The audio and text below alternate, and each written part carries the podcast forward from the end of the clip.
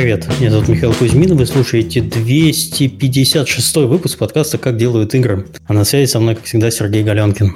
Всем привет, это на юбилейный выпуск подкаста, на самом деле, круглое число, наконец-то мы до него дожили. Переходим в 16-битный формат. А, после этого, ну, с этим, с этим выпуском, по сути, да, и мы были на долгом-долгом перерыве летом.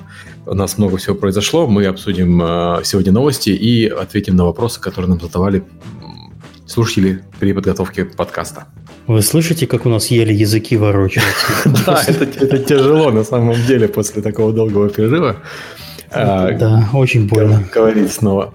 А, у нас в гостях а, практически уже соведущие Алекс Нечепорчик, э, CEO Tiny Build. Всем привет. У нас 8 Или... утра, нас подняли в воскресенье. Лирика Малаева, CEO DevGam. Всем привет!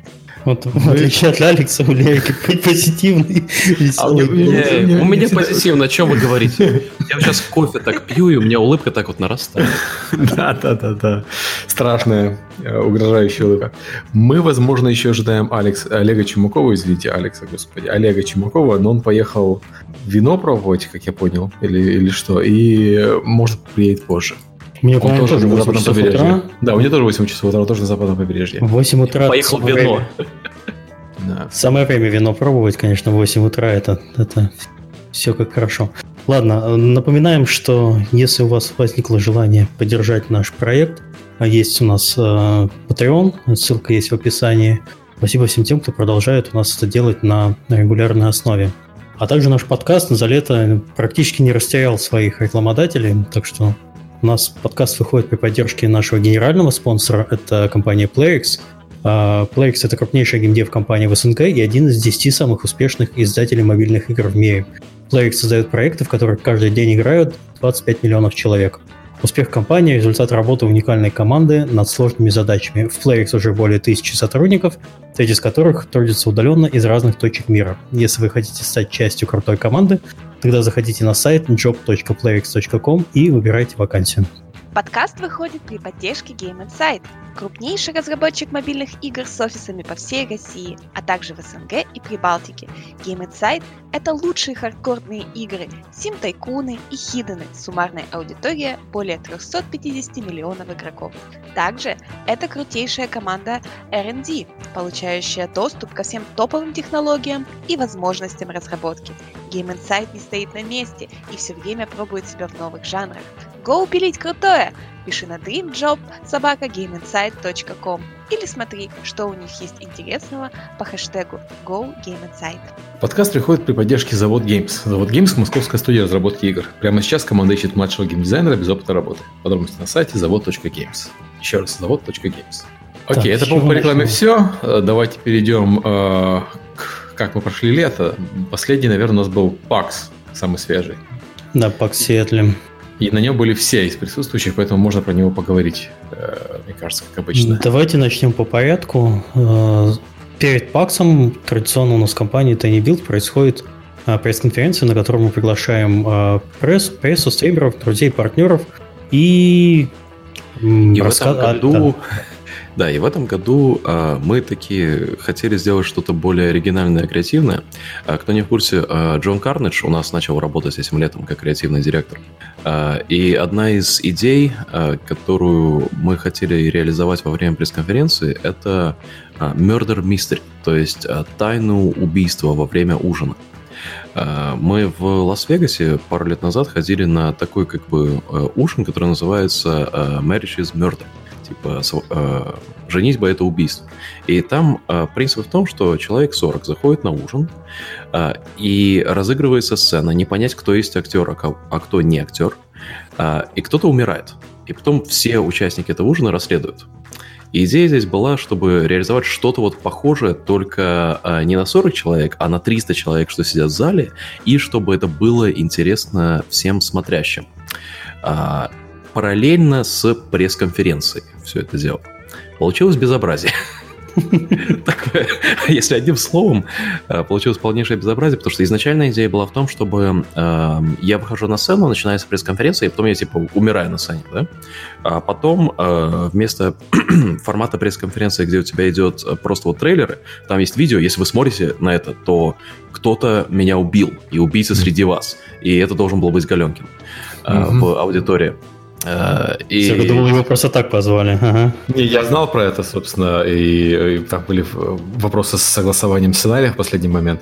Честно, вот Алекс жалуется, я понимаю, что у вас там э, были э, проблемы, а мне формат понравился. Он, когда вживую, он прикольный. Он, наверное, не очень прикольный смотреть, потому что ты не можешь с ними взаимодействовать, с этими актерами, но когда вживую, ну, достаточно интересно выглядело все. Но оно, э, оно выглядело интересно тем, кто постарше в зале. Да, Sorry всем это... смотрящим. Но Э, получается, что, что мы в итоге сделали, это э, были, была группа актеров, э, которые там средний возраст э, где-то ну, 40-45. Э, они э, пытались э, социализироваться среди э, аудитории, которая там была. А представьте, у вас э, 40 плюс актеры такие, как бы, ну, вполне э, хорошее присутствие имеют, и они пытаются притворяться, что они разработчики игр или медиа в играх. Это выглядело, ну, так себе. А, там женщина одна пыталась свою историю пропихнуть про там умершего мужа, про то, как она там наследство пытается оставить, что, что вообще не понять что. А, и у нас было пение, и у нас было расследование, и а, кто-то где-то умер, э, Тайни Белт инвестировал в вин, винодельню, которую мы пытаемся разделить, и там была такая драма на драме, но и в итоге, э, как Сережа сказал, э, пресс-конференция, если вы ее смотрели в онлайне, вы не понимали, что происходит, у вас было очень много вопросов. Если вы смотрели в зале, вам было довольно-таки интересно. Э, в последний момент я решил убрать последнюю песню, чтобы а, чуть-чуть сократить, чтобы мы побыстрее все пошли пить, а, и чтобы наш YouTube-канал, который досмотрел, чтобы им не так больно было.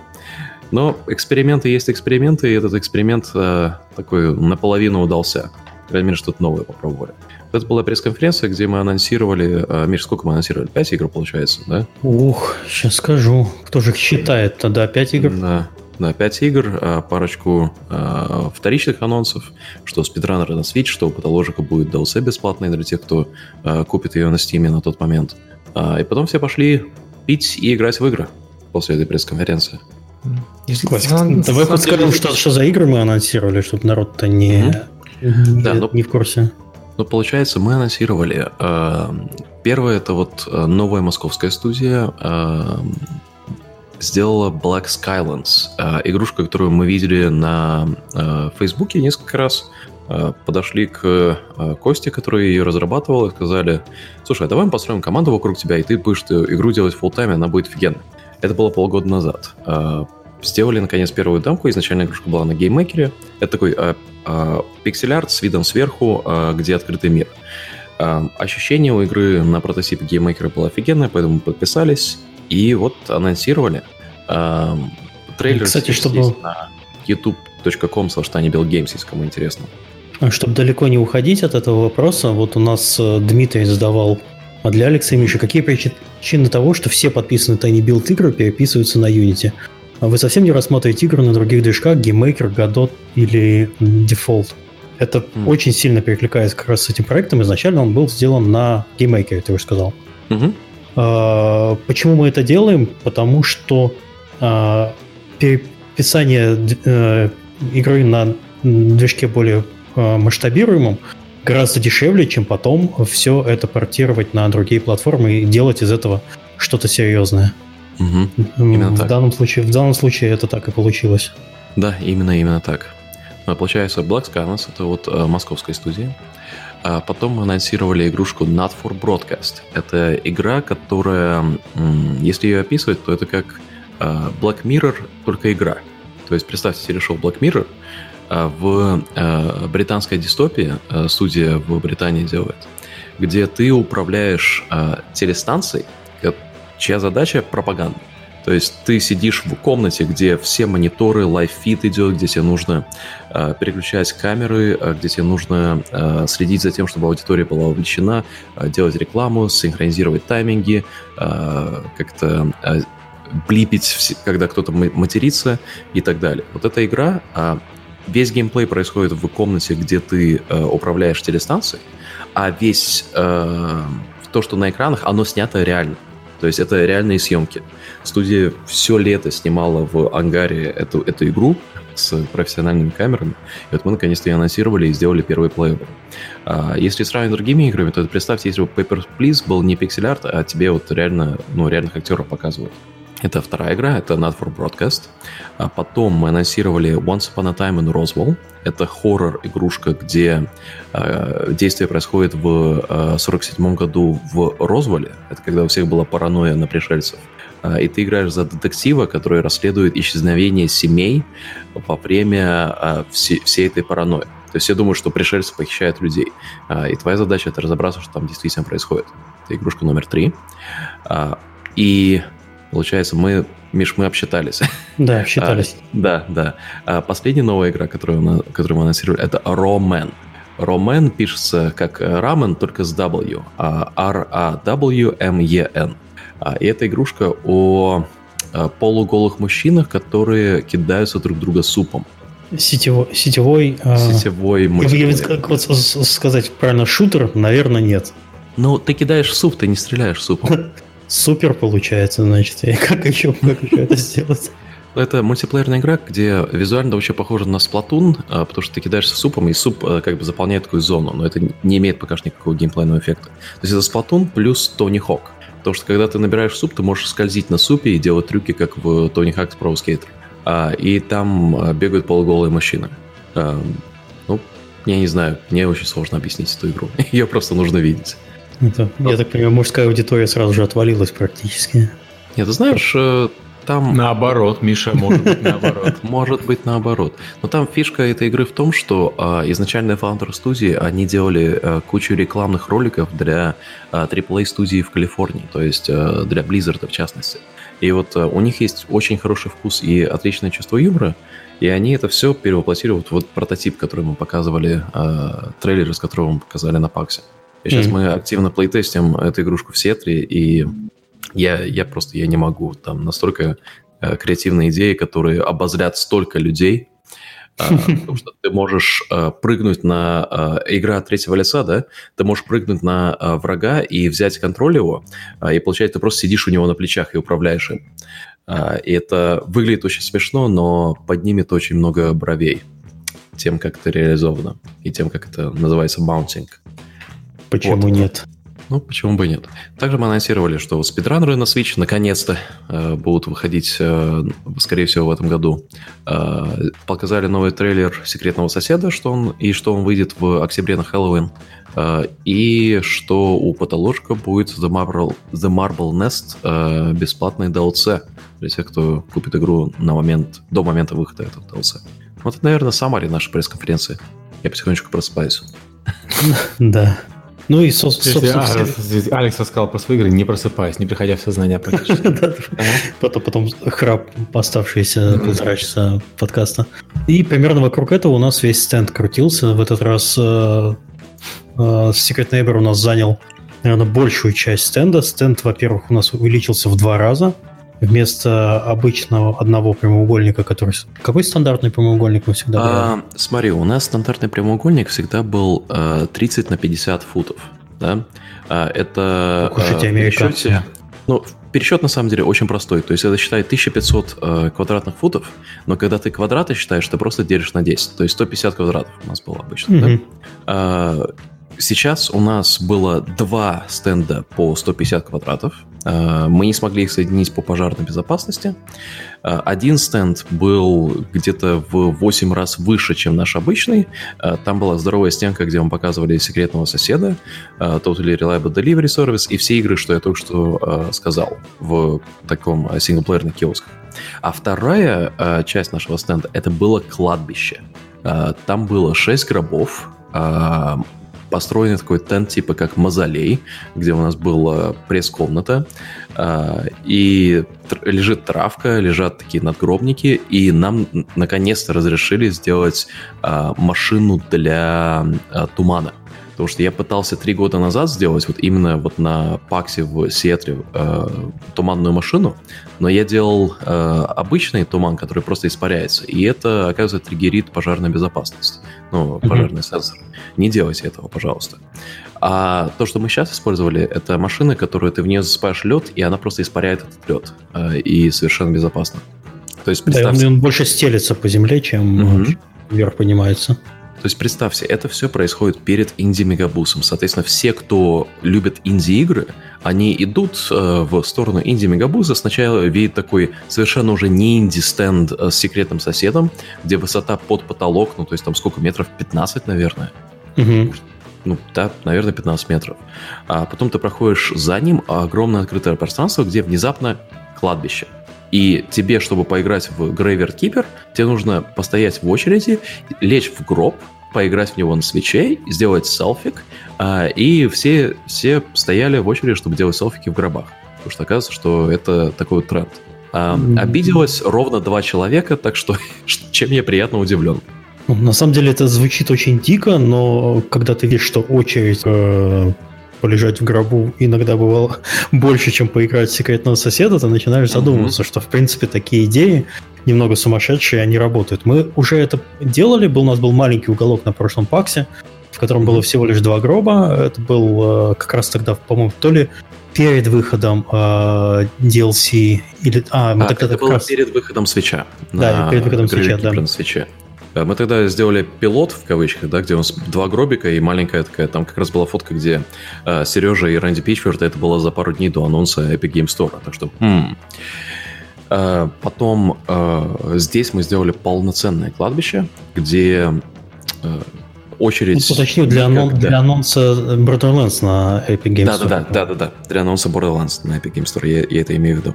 А, здесь у нас а, было чисто вот dedicated под а, Graveyard Keeper, а, и да, как бы многие издания назвали, что это самый креативный стенд, и на Твиттере практически все другие экзибиторы согласились с этим. Я представляю, что на следующем пакте будет твориться Сароша, там кладбище видеоигр просто у всех, у каждого второго. Ну, видишь, это должно быть релевантно. А, ты это можешь делать реально только один раз. А, и эти гробы, мы а, их слишком дорого по всей стране возить. И плюс ты реально не хочешь их переиспользовать. Ну, кому переиспользовать гробы. Поэтому мы их задонатили. Я не знаю кому, но кто-то там с кем-то договорился, и где-то сейчас эти гробы в Сиэтле. Мы их пристроили на польской вечеринке. Серьезно? Да, ну мы ходили тогда на польскую вечеринку, ага. А. общались, общались, подошел, подошел человек готического вида. Мы не стали спрашивать, зачем ему гробы. Вот. Market research. Или спать удобно. Да, или, или спать, не знаю. Поддержка местного комьюнити вампиров просто получается.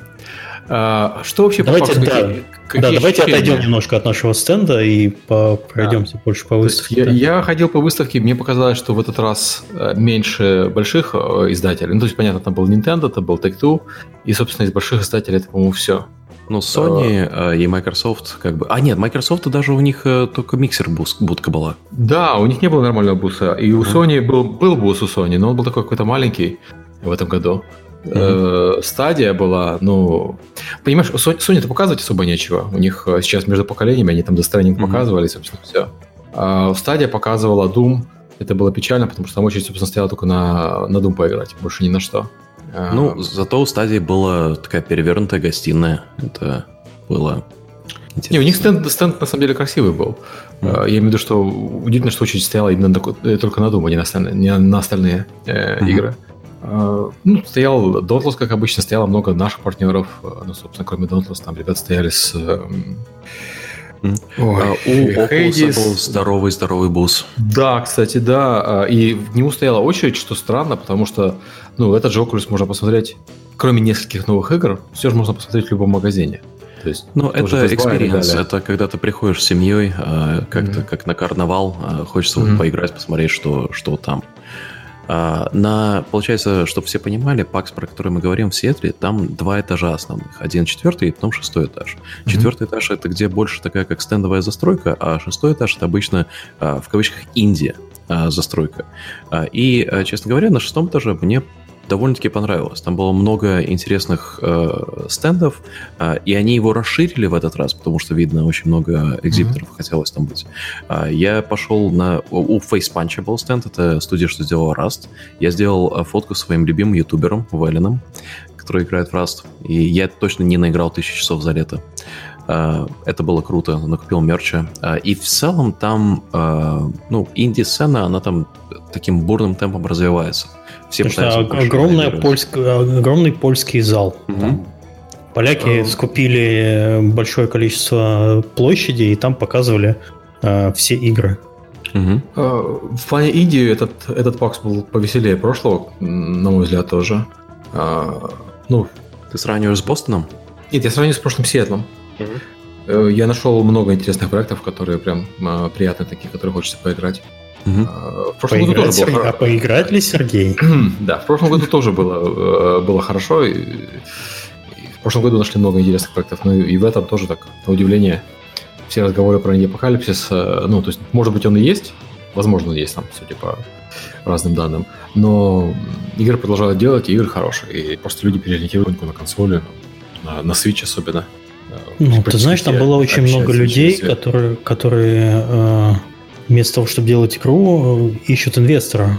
Вот это тоже. Да, я ну, тоже это заметил. Да, это правда. А, человек стоит со стендом, у него есть играбельная демка, когда у него начинаешь задавать, ну, видно, ну, мне визуально нравится. Немножко поиграл, да, тоже понравилось, начинаешь его спрашивать. А что за студия, где находитесь? Находимся в Сиэтле. А, а сколько демка длится? 15 минут. Вот. А что ищете?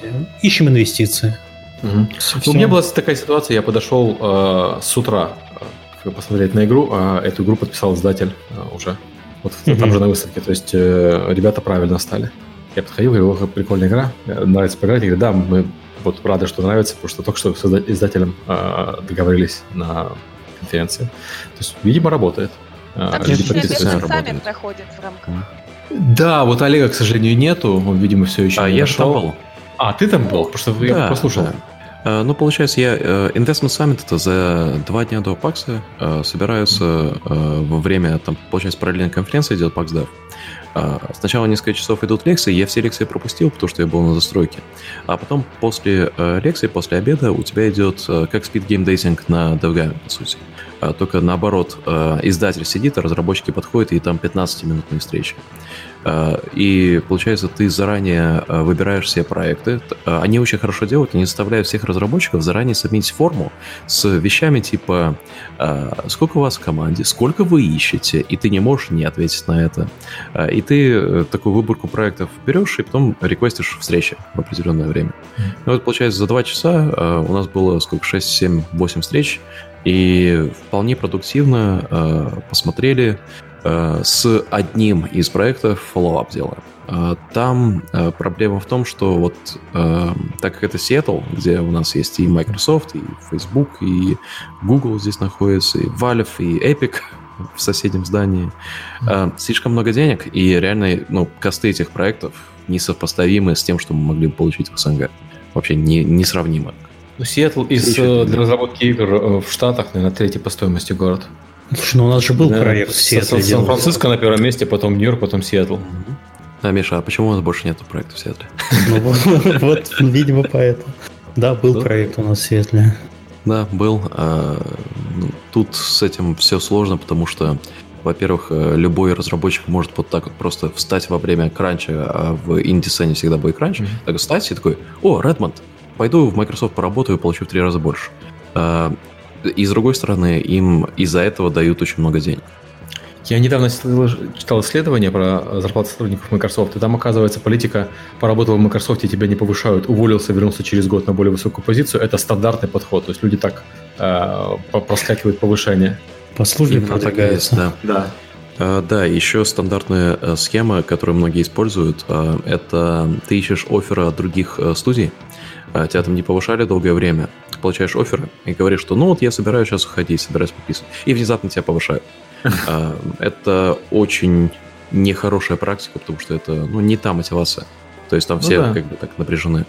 Ну и нанимать на этом фоне сложно. То есть нанимаешь человека, не знаешь, он нанимается или хочет просто повышение себя получить.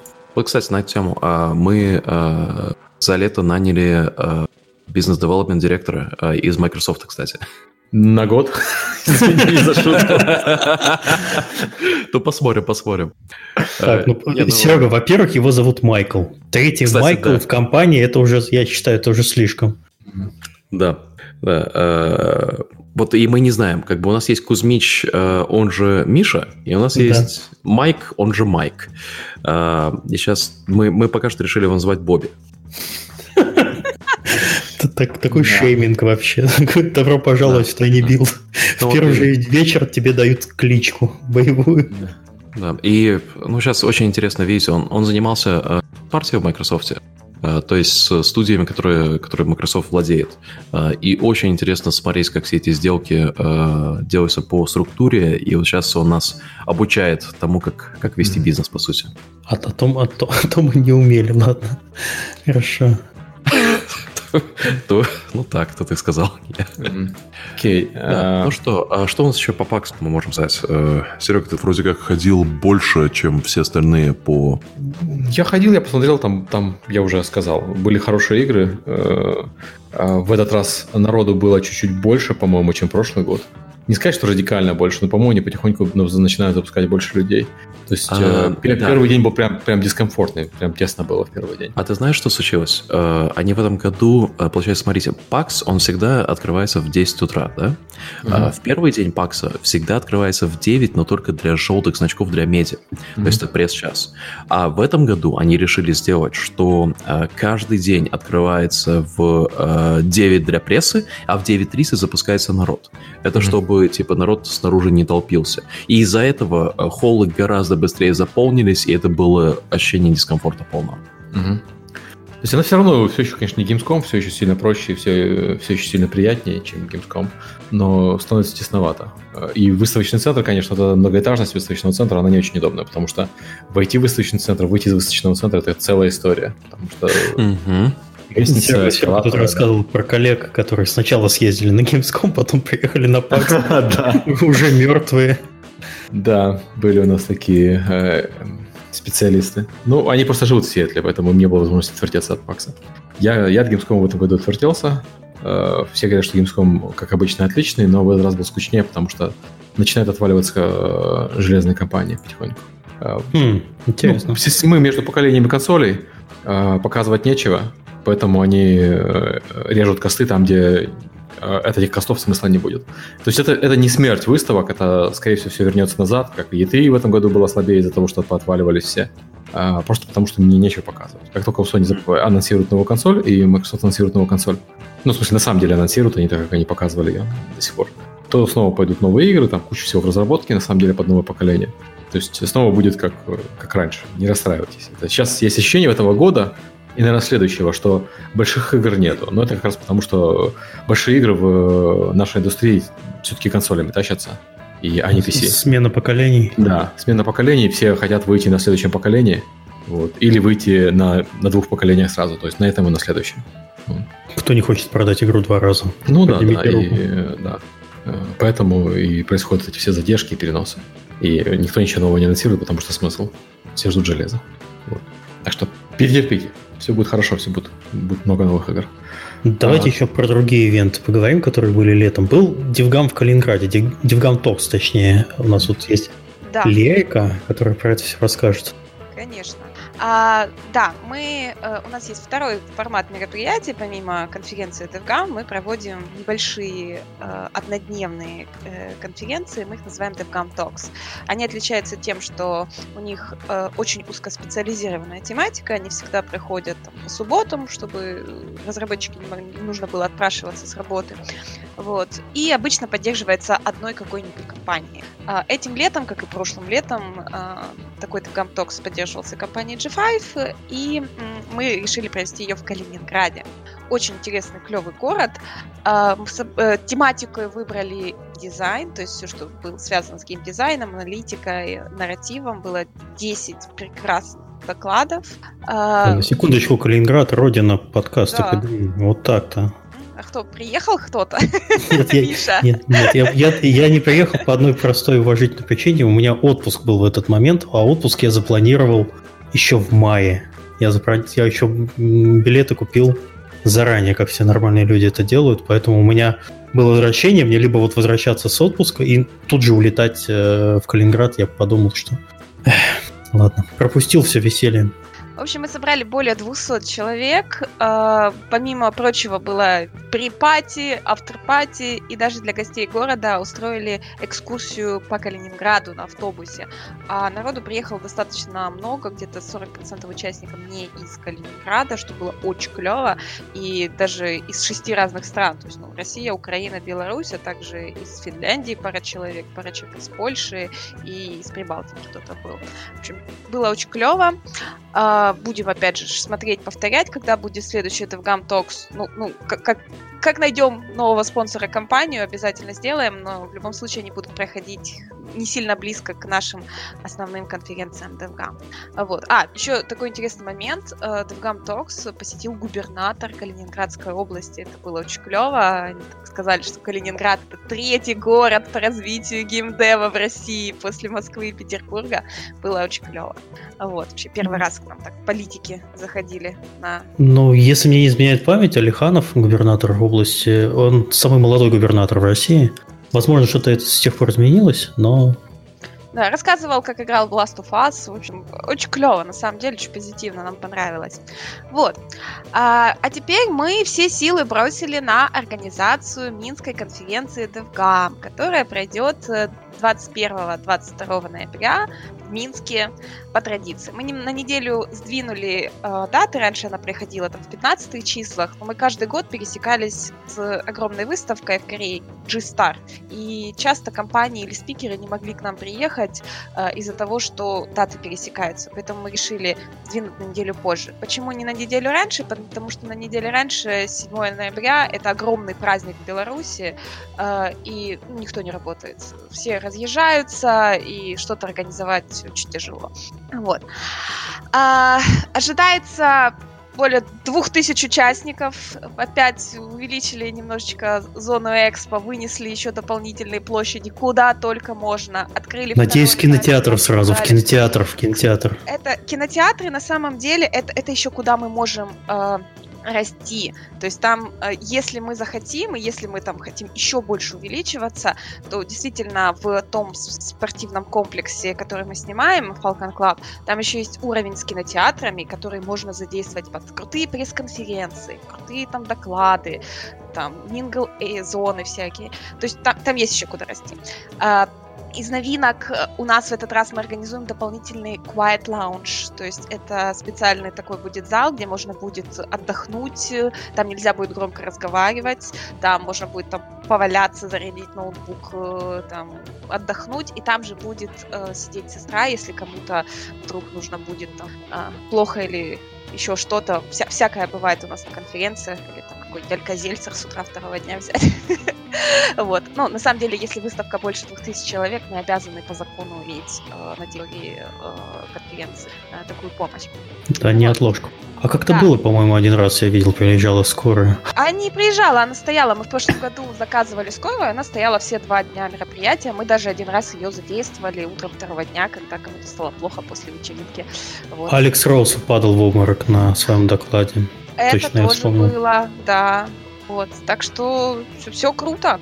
Вы а, думаете, мы там просто, а там опасно для жизни? Так геймдев это такое, ребят. не, не связывайтесь, вы еще молодые. У нас будет, э, мы снимаем еще, скорее, скорее всего снимаем, э, наконец-то достроили в, во дворе э, Мариота новый огромный ресторан Марун.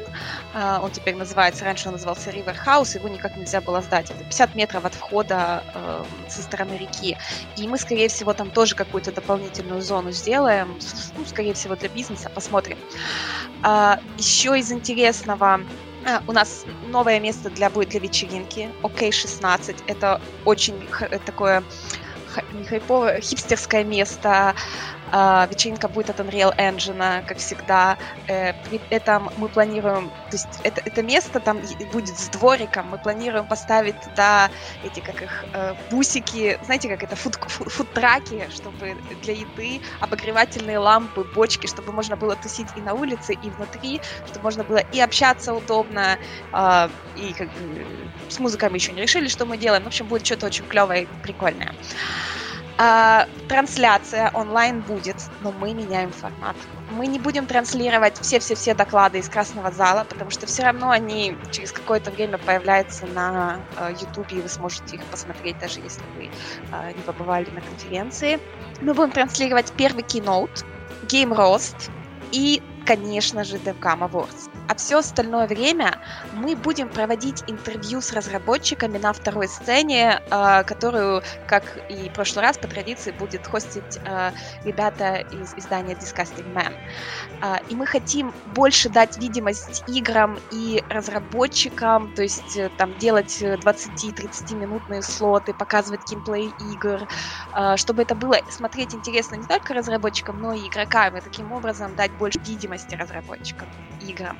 В общем, это очень клевая такая инициатива, поэтому если вы едете на DevGam, если вы хотите э, показать свою игру на трансляции, обязательно как бы напишите нам на контакт собака.devgam.com, э, соберите ее на Awards, Showcase, на другие наши активности. Э, вот. Вам нужно просто иметь будет билет для конференции. И, конечно же, DevGam Awards. Э, как и в прошлые года, мы у нас будет призовой фонд от компании Tiny Build, э, Кефир, uh, Unreal Engine, возможно, еще компании подтянутся. Сейчас он 30 тысяч долларов. И мы в этом году решили пересмотреть многие условия. Во-первых, мы хотим э, давать все-таки денежные призы абсолютно всем номинациям. Э, поэтому в каждой номинации сейчас э, победитель получит 1000 долларов. У нас 9 э, номинаций. Э, Гранд-прайз, по-моему, 6, если я не ошибаюсь. В общем, это, это уже детали, которые мы э, распределим. Но самое важное, что и Best Mobile, и Best Desktop, и Best Indie, там, Excellence in Game Design, все номинации, они важны. Потому что раньше было так, что перекос в Best Indie номинацию, а теперь мы хотим, чтобы все номинации были равные. И мы добавили новую номинацию, потому что э, это сейчас тренд. Мы решили попробовать э, выделить э, Best Hyper Casual Game. Потому что интересно, и, опять же, многие инди-разработчики, те, которые раньше делали флеш-игры, потом какие-то мобильные игры, сейчас э, э переходят на разработку гиперкэжуала, и почему бы не посмотреть, это э, как э, даст приток игр, э, приток издателей, к нам уже едут издатели такие, как Voodoo, это, наверное, самый большой э, гиперкэжуал mm-hmm. издатель, э, они приезжают на DevGam специально посмотреть все эти игры, и тоже будут с большим стендом участвовать. Вот, в общем, мы создаем огромную-огромную движуху с помощью всех наших вот этих вот игровых активностей, и это будет просто супер-мега круто. Вот. А, программу мы сейчас сейчас еще ведем э, разработку программы. Э, спикеров, как всегда, мы анонсируем обычно где-то за 5 недель до мероприятия, то есть это, скорее всего, будет начало, середина октября. Э, будут у нас планируется, давайте так, очень клевые активности с некоторыми очень популярными платформами, о которых мы не можем говорить сейчас. Вы можете догадаться. Вот. А с двумя, скажем так, давайте так, мобильными. А, это очень круто. А, Лерика умеет конспирологию, конечно, да. Да, да. У нас, у нас будет, э, э, опять же, будем делать Design Review. Э, это формат, который запустили со Святославом Ториком, который огромный фидбэк. Круглые столы с экспертами индустрии. Возможно, опять сделаем ланч для девушек из индустрии. Скорее всего, какой-нибудь спикер-динер. А, и, конечно же, боже, опять же будет покерный турнир. Покерный турнир! Yes, да, покерный турнир игровой индустрии э, с, опять же, с небольшим призовым фондом, с крутым браслетом э, в день при пати, на него можно будет отдельно зарегистрироваться. По-моему, уже на сайте есть регистрация, там, страничка покерных турниров, можно зарегистрироваться, там всего 60 мест, но опыт, опыт просто невероятный. Э, если вы играете в покер, то вам понравится. В общем, как вы видите, у нас огромное количество невероятного всего происходит на DevGam, это я еще не сказала про карьер Вол, про спидгейм-дейтинг, про еще кучу-кучу разных вещей, которые у нас происходят. Поэтому э, следите за нами, подписывайтесь на наш телеграм-канал, это чат DevGam или э, телеграм-канал DevGam, нижнее подчеркивание News. Мы его завели недавно, где мы шарим это все. И, конечно же, для любителей, для любителей, господи, для слушателей лучшего подкаста в мире у нас есть промокод со скидкой 15% на любой тип билета, а KDI 15 э, латинскими буквами KDI 15, можно большими, можно маленькими, и тот и тот промокод будет работать. Вот, я закончила свой монолог. Ух, ты, я так понимаю, ты всем уже к концу монолога как раз уже всем продала конференцию, и тут вовремя э скидка, промокод. Хорошо. Ну, с нетерпением традиционно ждем приезжать. И, ну, естественно, все там, мы все там, кроме Сергея, скорее всего. Не, я не приеду, извините. А, Сергей, это... Но мы в этот он, раз только в, он только в Японию. Твою твою эту, как его, картонную фигуру, Вырезку. что с тобой все фотографировались. Так что в этот раз не отвертишься. У меня график путешествий в последнее время специфический. Нью-Йорк, Сиэтл, Токио и все такое. В Европе даже не был уже два года. Скучаем, Сергей. Европа плачет, все, все скучают. Да, чего скучаете? Это, кроме тебя, все остальные в Америке.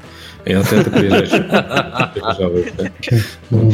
Ну не, ну вот Алекс лейкает то туда, то сюда. Ну да. Так что они еще это, еще поспорим, кто, кто где. Ладно, давайте двинемся к вопросам уже. А, мы все, что хотели из ну, на самом деле, э, из последних новостей у нас еще Apple э, с Apple Arcade. И, кстати, в вопросах тоже есть. Можно да, вот сейчас, сейчас я его найду, Apple Arcade. Кто же задавал этот вопрос? Инди Хоба задавал Ин, вопрос. Да, Инди Хоба задавал, что там с Apple Arcade. Ну, собственно, Apple Arcade выходит вместе с новыми айфончиками.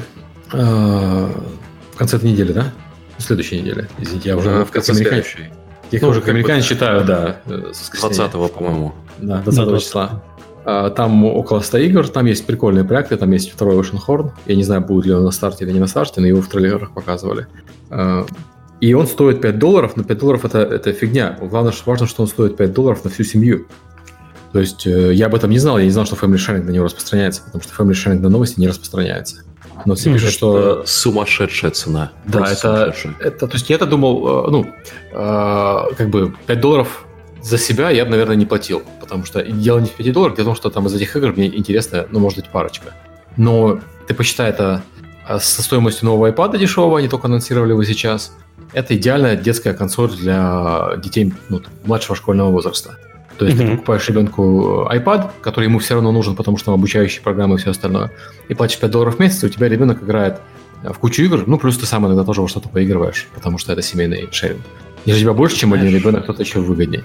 И ты знаешь, что это не будет стоить больше 5 баксов в месяц. Это, это да. Меня поражает, что э, я не знаю, насколько там публично нет, но никаких DLC, никакой после монетизации. Они это упоминали на пресс-конференции. То есть 5 баксов и никакой дополнительной монетизации. То есть ты знаешь, что за 5 долларов твой ребенок скачает игру, и из него ни, никто ничего не будет выжимать, дополнительных фри механик, все. Это же, ну... Да, родители сильно жалуются на фри механики в мобильных играх. Э, понятно, что такая схема, такая схема, возможно, она для взрослых игроков выглядит не очень привлекательно. И мы еще не знаем, не мы не знаем, кто будет итоговая аудитория Apple Arcade. Я думаю, что Apple сам тоже не знает, кто будет их итоговая аудитория но выглядит э, как предложение очень нехорошо подходящее для родителей с детьми. То есть как вот над Nintendo периодически все смеются, пока они не показывают свои гигантские продажи. Потом Nintendo показывает свои гигантские продажи, ориентируясь на аудиторию родителей с детьми. И все таки ух ты, оказывается, эта аудитория есть, она покупает игры. Вот посмотрим, получится ли у Apple на эту аудиторию зайти. Потому что сейчас, э, мне кажется, что у школьников э, в основном свечи. Айпады, свечи. Айпады у широкой аудитории, свечи у менее широкой аудитории. Ну, ты знаешь, э, вот если ты посмотришь на э, пресс-конференцию, что они делали, mm-hmm. они не убирают э, позапрошлое поколение iPhone. Они на них mm-hmm. на самом деле цену понижают. А, и что мы заметили, когда э, у нас э, это вот поколение проходит, да, mm-hmm. э, на наших мобильных играх вот это позапрошлое поколение имеет большой спайк, особенно когда начало учебного года. Дети а, передают, да. А, либо передают детям, либо это становится, знаешь, как самый типа дешевый э, новый iPhone, ты как mm. подарок а, даришь. И экраны-то на, на телефонах уже довольно-таки большие в целом, mm-hmm. да? Для ребенка тем более. Очень, да, очень много детей просто вот играет именно на телефон. У моей дочки старый, мой старый плюс э, большой экран, потому что mm-hmm. мы когда обсуждали, какой телефон ей э, дать, она хотела с большим экраном. И она в кармане его не носит, потому что ну, Это известная проблема, что у женских нарядов карманов нормальных никогда не бывает, а на все носят сумки, да. Э, поэтому можно и, и большой телефон. И вот я сейчас себе заказал новый iPhone, и мой, соответственно, старый переходит по наследству сыну. Хотя у него и так предыдущий ноут. Ну, То есть это, это известная схема передвижения девайсов вниз по семейной лестнице. По цепочке пищевой. Да. Что мне очень интересно, э, я когда смотрел эту презентацию, прям уж видно, как э, Apple, они, они любят контролировать все от и до. И они, понятно, у них есть статистика, сколько там используют Netflix тот же на их платформе. Mm-hmm. И они внезапно Apple TV+. А, и показывают, кстати, Кал Дрога сериал mm-hmm. про который ну, реально по качеству, да, про слепых, как по качеству он выглядит как HBO. Mm-hmm и показывают кучу игр. И у нас там вот в нашем сообществе прям уж э, ребята, которые там выигрывали призы на Девгаме, их э, игры фичерили на экранах. Mm-hmm. Это, ну, сумасшествие. 5 баксов в месяц это просто сумасшествие. Ну... Я говорил еще во время E3, э, в, во время Microsoft пресс-конференции, что 15 баксов в месяц за Game Pass это сумасшествие. А это вообще сумасшествие. Ну, ты знаешь, вот э, Microsoftский Game Pass, э, мы четко сейчас видим ситуацию с запуском Gears of War на PC. Gears of War на PC совершенно смешные цифры на Steam. Э, там 10 тысяч пиковый CCU, и сейчас mm-hmm. они просели. И этот весь пиковый CCU это Китай и Россия в основном. Mm-hmm. судя по времени. Это означает, что вряд ли игра провалилась, то есть мы не можем знать точно, вряд ли она провалилась на PC, потому что все говорят, что игра хорошая. То есть есть подозрение, что просто люди в Западной Европе и Америке берут ее на Microsoft Pass, когда где у них очень выгодная сделка, там можно за 2 доллара взять 2 месяца подписки. Да, которую ты да. потом забудешь отменить, и она превратится да, в да, 15 месяцев, да, да, да. И, э, соответственно, я подозреваю, что, я не знаю точно, нет, нет точных данных, но я подозреваю, что Западная Европа, Америка, они смотрят, так как на Steam она 60 баксов, на GameSpace она 2 доллара, по сути. И, и люди, идут, да, да, и люди идут и берут, покупают если на GameSpace. Ты, э, если вот в США или Западной Европе mm там купить Gears of War на PC, да, тебе mm-hmm. куча рекламы от Microsoft, чтобы запихнуть себя в эту подписку. Если mm-hmm. ты заходишь в Microsoft Store в США, в физический магазин, а, тебе эту подписку могут дать бесплатно с покупкой. Типа, вот на, попробуй. За то, что зашел в Microsoft Store? Ты знаешь, Microsoft Store, э, Миш, ты смеешься, Microsoft Store здесь э, раньше они были всегда такие пустые, а вот пару лет назад они немножко изменили формат Microsoft Store, они стали давать людям играть там, они это поставили там, да, они поставили везде Fortnite, поставили везде Halo, поставили там другие игры. А, и сейчас Microsoft там еще есть, да. Да, и сейчас Microsoft Store, вот мы ходим, когда заходим в мол, Microsoft Store забит, то есть там народу больше, чем в Apple Store. Но это в основном, конечно, не покупатели, это в основном детвора, которые играют. То есть если mm-hmm. в Apple Store люди стоят, э, покупают чего-то, то в Microsoft Store люди стоят, играют. То есть они а. правильно целятся на эту аудиторию. Ну, тут нужно смотреть на э, другие э, подписочные сервисы и как они себя продвигали. То есть Spotify, э, они же долгое время вкладывали в э, раздачу бесплатных подписок. То есть они mm-hmm. партнерились, например, с э, этим, э, с интернет-провайдером. Ты покупаешь себе э, интернет-провайдера подписку, да, и тебе дают Spotify бесплатно на год. Mm-hmm. А потом ты настолько привык к этому, что ты потом просто забываешь э, отменить эту подписку. Mm-hmm. И мне кажется, что Microsoft, э, вот э, есть такая как теория, Серега, ты, наверное, знаешь, что когда э, любой, любой сервис доходит до 10 миллионов, он начинает взрываться органически. Потому что после 10 миллионов подписчиков у тебя сарафанное радио настолько разрастается, что идет экспоненциальный рост.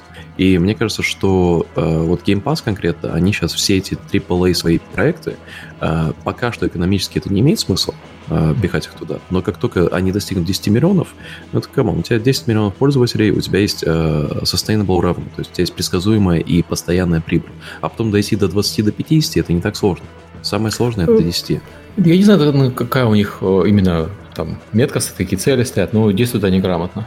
Э, молодцы. Я не, не уверен, что это хорошее предложение. Я все еще не считаю, что это хорошее предложение для разработчиков игр, именно GameSpace. Но для игроков, для игроков это, конечно, сделка, от которой сложно отказаться. Ты платишь сейчас 2 доллара, у тебя получаешь э, мало того, что получишь Gears of War, там еще Outer, Outer Worlds выйдет, э, uh-huh. который тоже будет 60 баксов. И у них же и там Ashen есть, и другие хорошие игры, которые можно прямо сейчас поиграть.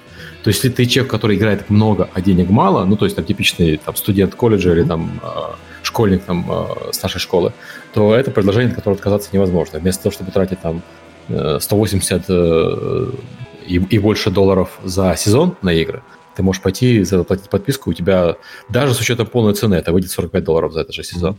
Ну, ты знаешь, насчет приложений для разработчиков, э, моя гипотеза сейчас в том, ну, мы, мы же будем секретного соседа выпускать на Game Pass'е, mm-hmm.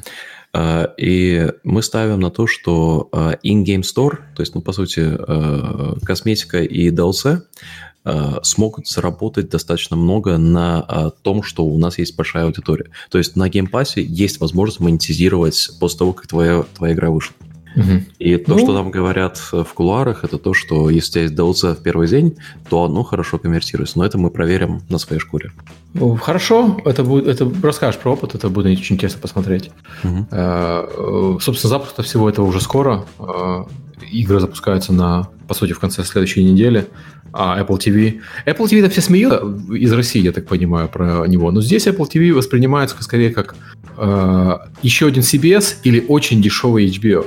То есть CBS подписка стоит 5 долларов, и там есть Star Trek, там есть э, Теория Большого Взрыва, Юный Шелдон, Магнум, там э, кое-какие э, там сериал, limited сериалы типа Blood and Treasure и так далее. То есть за 5 долларов это вполне нормальное предложение. А HBO здесь стоит 15. И понятно, что HBO, Игра, Игра престолов, там, новый Watchmen и так далее, но Apple, похоже, старается до, доставить качество, по сути, HBO-шное, может быть, еще не с той библиотекой, понятное дело. Слушай, подождите, а HBO разве в Amazon не входит в подписку? Нет, ты отдельно его yeah. покупаешь. Это ты через Amazon можешь его купить, да. Prime. А, окей, я, я вот. случайно подумал, что это так. HBO практически везде всегда будет стоить 15 долларов, там нет возможности его купить дешевле. Там иногда бывают какие-то акции, когда они продают годовую подписку или еще что-нибудь дешевле, но HBO, они держат цену, они э, в, диск, в дискаунтер не уходят. А вот Hulu тот же самый, который диснеевский, он, например, со Spotify идет бесплатно э, в Штатах. Да? То есть, да. Хм. Есть, у меня я плачу у сына, у меня у сына свой отдельный аккаунт э, Hulu от семейного отличающийся, потому что у него со Spotify достался ему. Ну, что интересно, а, просто вот на тему Apple TV, есть Apple TV как сервис, есть Apple uh-huh. железка, да? А, и мы вот, ну как, покупаешь здесь телевизор, а в нем интерфейс, ну, никакой, медленный и mm-hmm. не, не responsive, долго все грузится, виснет и так далее. Просто покупаешь Apple TV и используешь Apple TV как основной девайс, а телевизор просто как телевизор, даже если никаких подписок не используешь. У меня вот, э, я, у меня тоже самая ситуация, кстати, я везде поставил Apple TV, хотя у меня везде смарт-телевизоры стоят. Но они... Э, бесполезны. Э, ну, они не то, что бесполезны. Это вся их умность, к сожалению, заканчивается на, на этапе, когда ты пытаешься подключить не Bluetooth наушники. Все. Умные не умные телевизоры, они не понимают, что на Bluetooth наушниках нужно задерживать видео, чтобы ну, не было задержки по звуку, да. чтобы не было синхронизации. Apple TV понимает. А я когда там, ну, я использую Apple Bluetooth на самом деле только в спортзале, но когда я его использую, я его использую каждый день. Соответственно, пришлось туда поставить Apple TV. Ну и в остальные тоже, раз уже поставил, то доступ к одной библиотеке ко всему. А, все синхронизируется, все удобно сделано. Хотя это, да, конечно, дороговато. Да. Если так ну что, давайте двигаться по вопросам, а то мы тут про тереки mm-hmm. говорим. Давайте. Вопрос э, некий Михаил задает. Кто же этот Михаил? Это я. Какие новости по Stalker 2, Сергей? У меня никаких новостей, у меня никаких новостей по Stalker 2 нет. Че, че сразу Сергей? Хорошо, все, все движется, все, возможно, все будет хорошо, возможно. Сейчас знаю, что они работают, ну, молодцы. Вот, пока новостей нет. А, Павел Райкун задает вопрос, опять же, Сергею, как себя показывает ЕГС и довольны ли вы результатом? Очень хорошо показывает, безумно доволен результатом. А, запуск Borderlands 3 – это яркий пример. Я не могу говорить цифры, Э, но Рэдди вчера озвучивал, что... Не вчера, в пятницу он озвучивал, что были показатели больше, чем два раза на по одновременным игрокам, да. И это было в пятницу, в субботу еще выше, в субботу сильно выше, чем в пятницу, и в воскресенье уже выше, чем в субботу. То есть я не знаю, будет ли он еще раз про это ответить, я не буду, понятное дело. Но там цифры такие, которые... Хорошие. Это, да, это... Да, Цифры это довольные. Сам, самый, самый успешный запуск на PC, наверное, последних э, нескольких лет. Не, не даже, хм. даже не этого года, да. Они молодцы, игра, и, да, игра отличная. То есть, Мы сегодня будем играть. Мы сейчас, Миша, играли. О, ага. а, а, а, вы на PC играете, да? Да, мы на, на ПК играли. Я даже вот, я, я сразу скажу, мое отношение к Borderlands прохладное, потому что я пытался играть во второй Borderlands, и вообще, в принципе, к играм Gearbox у меня к ним претензия к подаче э, повествования в виде юмора. Оно очень... Э, там, для Оно меня очень слишком... американское. Да, там слишком много информационного шума. Там нельзя просто сказать хорошую шутку, там шутка должна быть, не знаю, вот э, спойлер – третий Borderlands начинается с, с бумажки с какашкой, которая летает от сцены к сцену. Вот, вот уровень э, юмора такого типа я немножко как бы, ну, не воспринимаю. И его подача, вместо того, чтобы сказать напрямую, что тебе нужно сделать, тебе персонаж будет 5 минут пространным диалогом э, что-то рассказывать. Я это с трудом. Да, но, понимаешь? Да. Но, поиграв, я... Если на это внимание не обращать, то игра геймплейно прям потрясающая. Первый босс, с которым ты сталкиваешься, это вообще просто великолепие. То есть и стрельба, и перемещение. И мне все нравится. Прям рекомендую. Ты знаешь, юмора, у них очень высокая плотность шуток. Ты когда... Я вот с тобой переигрывал уже некоторые месяцы, когда играл. Угу. Я видел, слышал еще новые шутки. А, вот, ну да, когда на, тебя, когда, когда на тебя слишком... Ну, еще, когда на тебя слишком много шуток постоянно. Да. Ты не понимаешь, что это шутка или нет, это серьезно или нет. И у тебя чувство юмора начинает атрофироваться. Вот одна из первых миссий, когда ты идешь в храм трансляции, и угу. тебе по ты общаешься, ну, если ты играешь в копе, ты общаешься с друзьями, ты, э, э, на тебя выскакивают э, эти чуваки, которые, с которыми ты стреляешься, и они тоже что-то, они что-то орут. И ты при этом параллельно слушаешь трансляцию этой богини трансляции, там же, спойлер, главные враги, они стримеры э, в игре. Вот, Это э, правильно. Такой, да, такие пьюди, пара пьюдипаев, по сути, э, брат и сестра. И она еще шутит постоянно. И, короче, и ты записи еще какие-то находишь э, с шутками. Ну, блин, плот, плотность очень высокая. Я, может быть, дальше станет полегче, но пока что э, такое ощущение, что игру нужно переигрывать несколько раз, чтобы это оценить. Хотя, с другой стороны, наверное, такие игры и переигрывают много раз, особенно когда там прошли первый раз, пошли качать э, там да, да. Да, да. То есть, может быть, это, специ... это правильно сделано, то есть, чтобы люди, которые играют второму, третьему кругу, они все еще находили для себя что-то новое интересное. Нет, молодцы, Серег... молодцы. И, игра отличная. Серег, зачитай следующий вопрос тогда.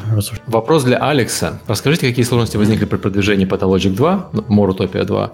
Почему в, игре, в итоге игра не окупилась и студии пришлось сократиться? Повлияет ли это, это на ваше сотрудничество в будущем? Спрашивает Михаил. Михаил опять спрашивает. Я, я не знаю, какой Михаил, какой из трех ваших Михаила спрашивает. Ну вот Михаил. Ну, во-первых, э, с любой разработкой такого уровня э, есть момент, э, когда студия становится больше, а потом становится меньше. Поэтому говорить, что ну, сокращение студии это очень громко сказано, это как бы ну, просто реалии разработки. У тебя идет scale-up, у тебя есть scale-down. И мы сейчас, вот прямо сейчас, студия пилит и порт на консоли, на Xbox, и DLC. Так что наше сотрудничество со студией продолжается. А вот самая интересная часть э, этого вопроса как раз про продвижение Pathologic 2. Потому что сложилась очень интересная ситуация. Э, как бы, с одной стороны, э, есть э, маркетинг, который э, direct consumer, то есть прямо для потребителей. Э, и есть маркетинг через инфлюенсеров. Uh, то есть инфлюенсеры здесь, ну, в том числе и медиа, и пресса, и ютуберы, и твич-стримеры и так далее. И с игрой создалось впечатление, э, что все офигенно. То есть, если э, просто вот поискать обзоры, поискать э, восприятие аудитории, то все выглядит мега круто. Проблема в том, что э, это все э, находится в информационном э, бабле небольшом.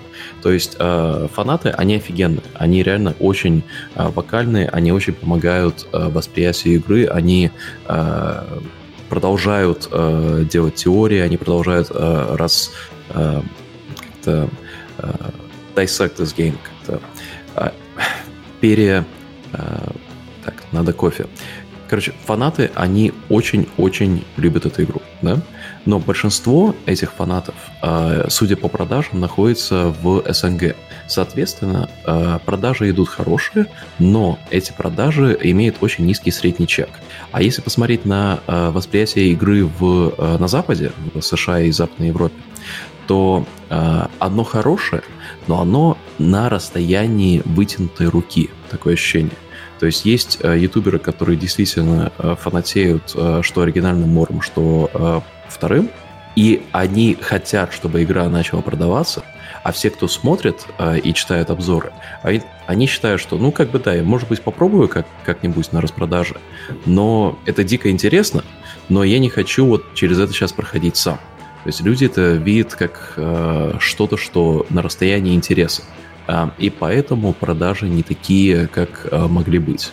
Сейчас мы ставим на то, что игрушка выйдет на Xbox в Game Pass'е, как раз про то, что мы говорили. И благодаря этому, возможно, она получит гораздо больший обхват охват на западной аудитории, потому что мы уже установили, что Game Pass на Западе э, может быть очень хорош. И это может помочь всем остальным платформам.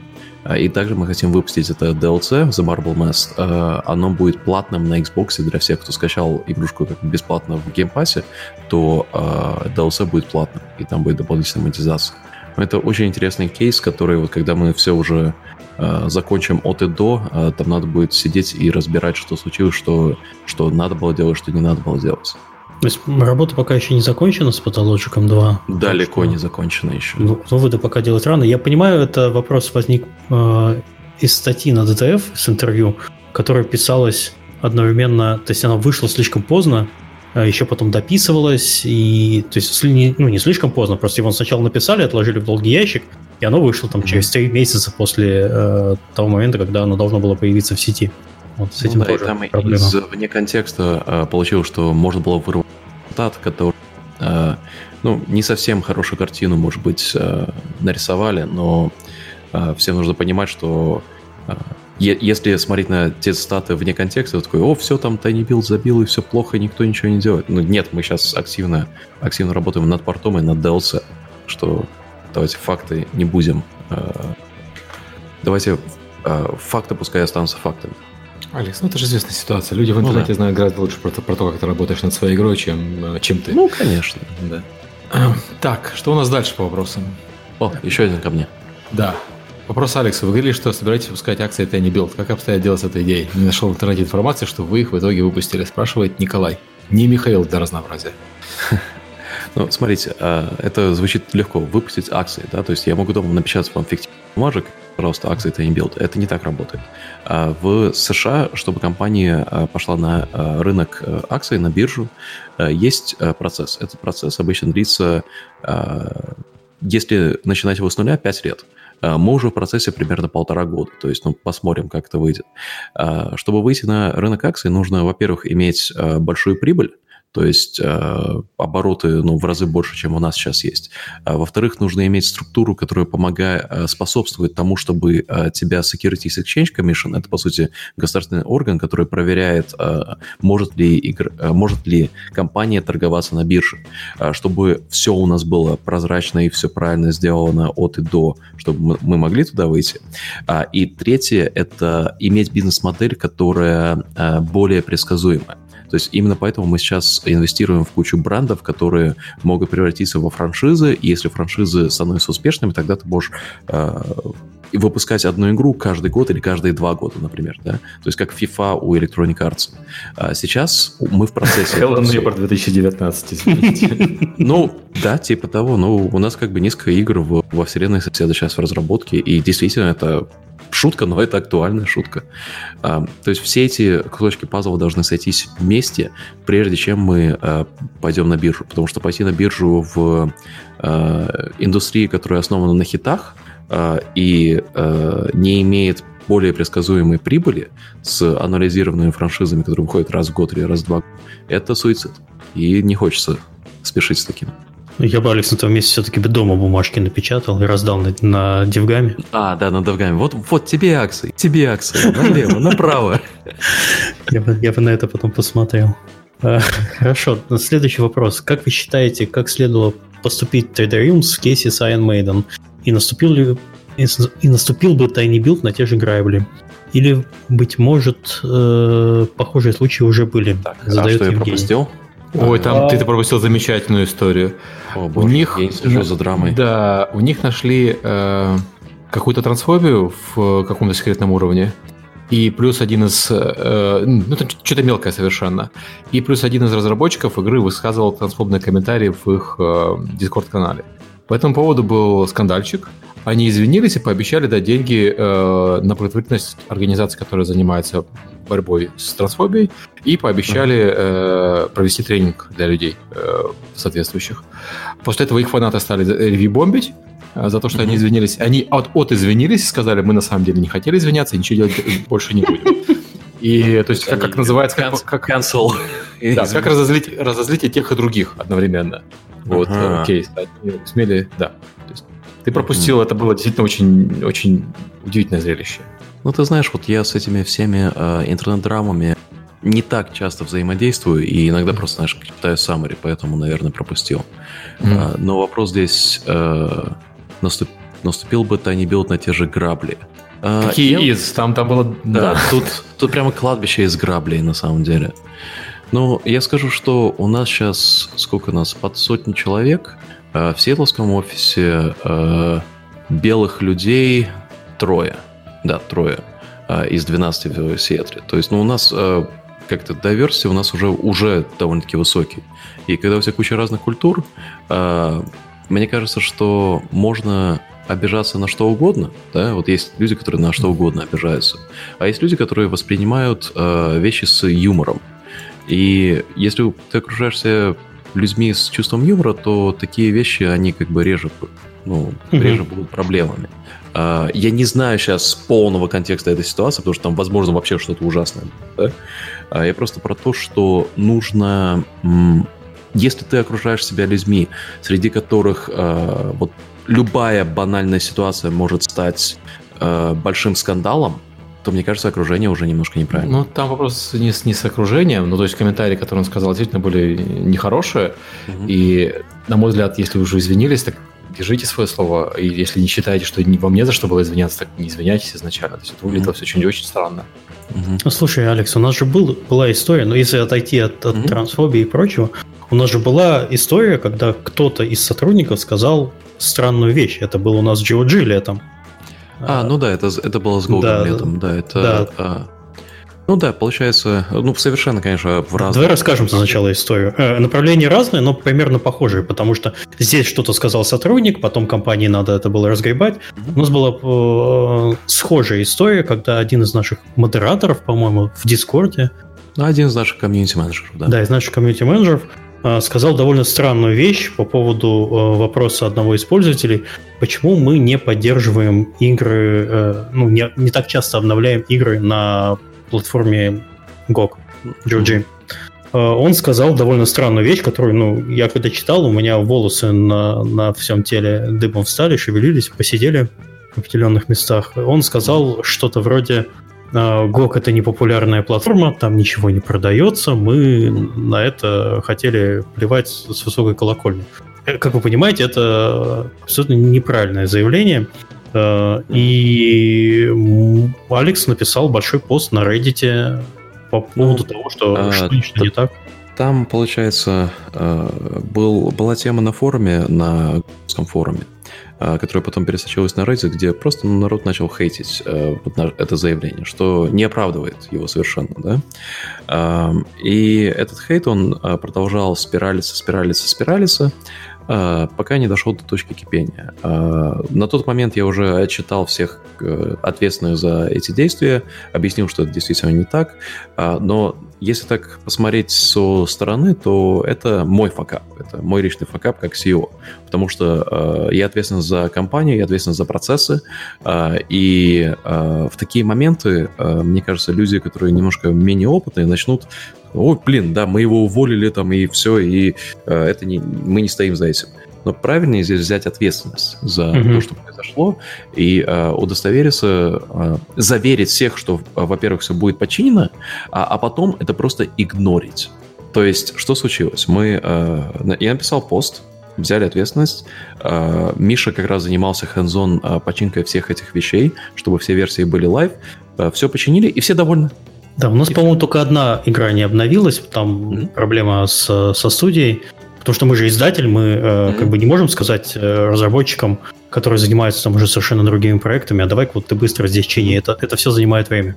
У меня обновление заняло примерно две недели всех игр, которые у нас на э, GOG находятся. Плюс помимо обновления версий надо было сделать э, такие же Deluxe бандлы, которые э, у нас есть уже на Steam, найти саундтреки, э, собрать э, всю информацию, арты. Ну, вот это примерно заняло две недели. Мы пообещали, мы починили, как бы все хорошо. С тех пор все утихло, и все довольны, все счастливы. Ну тут, а, мне кажется, а, про грабли, да, а, если действительно ситуация требует вмешательств, нужно, во-первых, не булщитить, как бы, если компания небольшая, то нужно просто быть открытым, потому что люди, когда ситуация напряжена, когда у всех факелы зажжены, как только ты начинаешь это по-русски отмазываться, все это видят. Но нужно просто прямым текстом э, сказать как есть и стоять за тем, что ты сказал. Потому что всегда будет кто-то обиженный, всегда будет кто-то с тобой не согласен, и мы все знаем, что люди очень любят внимание, когда что-то с ними происходит. Uh, и если uh, это внимание спровоцировано тем, что смотрите, вот этот человек uh, там, или эта компания сделала что-то не так, ну, тогда нужно брать ответственность за это и уже диффюзить ситуацию по ходу пьесы разрешать ситуацию, точнее. В общем, детишки, не ссыте брать ответственность на себя. Все будет, mm-hmm. все хорошо. Ну, естественно, потом ситуацию надо исправить, но не, не уходите от этого. А, Дима, 29 годиков, задает вопрос, что делали летом, кроме, кроме WoW классики. Я, я, даже не играл, я даже не играл в WoW классику. Я, я тут заплакал, потому что я тоже не играл, несмотря на то, что в WoW я продолжаю играть уже с 2008 года. И в этот раз просто запуск классики у меня попал на PAX.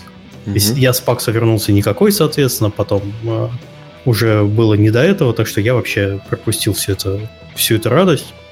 А что летом? В отпуск ходил. Я Dragon Quest Builders 2 играл и Astral Chain. Я 100 часов Assassin's Creed последними играла. Я играю в Rust до сих пор. Очень много. Какие, еще новости, Алекс? Что вы делали летом 2019, 18, 17, 16? Алекса стандартный ответ. Этим летом я играл с э, Джеффом Капланом. Встретился на сервере. Так что... Э, Не зря все-таки Алекс играет. Ну, да, да. А, сделал э, здоровую здоровый дискорд, где у нас там было, по-моему, 30 человек где была система с генералами, лейтенантами, там кланы были, мы там грифили всех на сервере. Я был самым старшим, что было очень печально. Окей, посмеялись. А, Фил 24 года задает э, вопрос. Wargaming нанял Альфину. Есть какие-нибудь инсайдерские слухи зачем? Если нет, можете пофантазировать. Есть официальный комментарий без комментариев. Да. Я бы сейчас обратилась к Альфине напрямую и а, попросила дать официальный комментарий о ее маркетинге, официальный стейтмент на этот счет. И а, Альфина ответила, что, увы, все за семью печатями НДА. Так что пока что мы ничего не знаем. Но в следующих танках будет сюжет. Я бы не стал Я шучу, если что, я шучу, господи. Сергей Галенкин конферм. Тебя сейчас будут теперь про World of Tanks еще задавать вопросы. Ну, вообще фантазировать по поводу Альфины в прямом эфире я бы не стал. Не, просто танки сейчас выходят в Инте, соответственно, надо шутить про то, что они будут петь и танцевать. И... Вау! Вау! Серьезно, Разошелся. на английском. Остановите этот локомотив юмора. Э. Шутки за 300, Миша, сегодня, да, в ассортименте. Наигрались Borderlands, да? Да, да, да. Всем Рэнди Пичфорд виноват. Александр задает вопрос. В одном из последних подкастов вы говорили, что к сеттингу восточных славян э, есть интерес на Западе благодаря сериалу «Чернобыль» и так далее. Есть демо РПГ э, проектов в сеттинге Древней Руси. Кому из инвесторов, издателей это могло бы быть интересно, в каком направлении работать в плане поиска паблишера? А, по-моему, это как раз я говорил а, или да. раскрывал эту тему. Угу. А, вот насчет конкретно Древней Руси я не уверен, потому что а, это такая очень узкая тема, которую учили у нас а, в школе, да. А на Западе а, что такое Древняя Русь, это как бы, ну, даже никто толком не знает, что в Первой мировой происходило, да? А идти еще дальше э, во времени это слишком сложно. Э, я упоминал э, именно сеттинг про Чернобыль и э, восточную славян, э, потому что вот эта тема между Вечером, сериалами про Чернобыль, сейчас вот Чернобыль Лайт поляки делают, очень клевый проект, вот это все имеет интерес, потому что оно в поп-культуре. Насчет Древней Руси, честно, не знаю. Ну, блин, посылайте нам, посмотрим, конечно, дадим фидбэк, может быть. Но в целом Древняя Русь, я не знаю, как ее на Западе воспримут. Versus Evil тоже, по-моему, интересовался, но я, кстати, согласен, что Древняя Русь, даже Ведьмак, Ведьмак же все-таки это, хотя считается польское фэнтези, но в игре очень много элементов из западного фэнтези, из классического. Угу. Они постарались сделать э, игру так, чтобы она была доступна не только славянам, но и людям с э, западноевропейской культурой. А если это все преподнести под э, соусом, который э, доступен и Западу, mm. тогда почему бы и нет? Но ну, просто э, если игра если пич игры интересен, потому что он в Древней Руси, то это уже, скорее всего, неинтересно. Он должно быть интересно, потому что в нем есть что-то оригинальное, крутое визуально. Угу. А, следующий О. вопрос задает Гейб, 56 лет. Что случится с Epic Game Store, если Steam тоже понизит комиссию до 12%? Э, ну, официально, э, как бы мы всегда говорили, что задача Эпика – это сделать э, экосистему для создателей игр и околоигрового контента более честной, поэтому если и Steam перейдет на 20%, мы будем только очень рады. Так, такой хороший ответ. Даже не пошутил Серега, смотри это потом. А, следующий вопрос задает Олег. Я вижу, что сейчас очень много анонсов пошаговых РТС-стратегий. Как думаете, с чем это связано? Было бы здорово послушать ваши мысли в подкасте. Где эти анонсы РТС-стратегий? Я вижу пошаговых, э, ну, стало лучше с пошаговыми, чем было, слава богу. Действительно делается много пошаговых. Я думаю, пошаговые связаны с тем, что их консоли стали брать, и они на консолях продаются, в том числе на свече. А где все РТС-стратегии, которые вы видите? Я, я никаких новых не вижу. Ну, новых таких прям интересных. Да, вот я тоже как-то Возможно, мы просто не следим за уже за этим жанром, потому что в РТС... Я слежу. Раз... А, окей. Я, я слежу, там ничего такого не анонсируется. Там какие-то совсем инди э, и такие безыдейные. Или вот э, ремиксы там а-ля Конан, э, который был ремикс э, той стратегии про зомби, где ты, по сути, Tower Defense э, в реальном времени, где ты отстраиваешь город и воюешь э, с, с толпами врагов. То есть такой классической хороший РТС давно не было. Я вся надежда на Warcraft ремастер. Угу. С ТБС ситуация получше, да. Что? А ты имеешь в виду The Billions, нет? Да, но The Billions, сейчас же Conan э, Unleashed или Conan как-то там. Э, это, по сути, The Billions рескин. Mm, про Конана. Вот. Э, он вроде как неплохой, но это все-таки не РТС. Mm-hmm. Conan Unconquered, вот.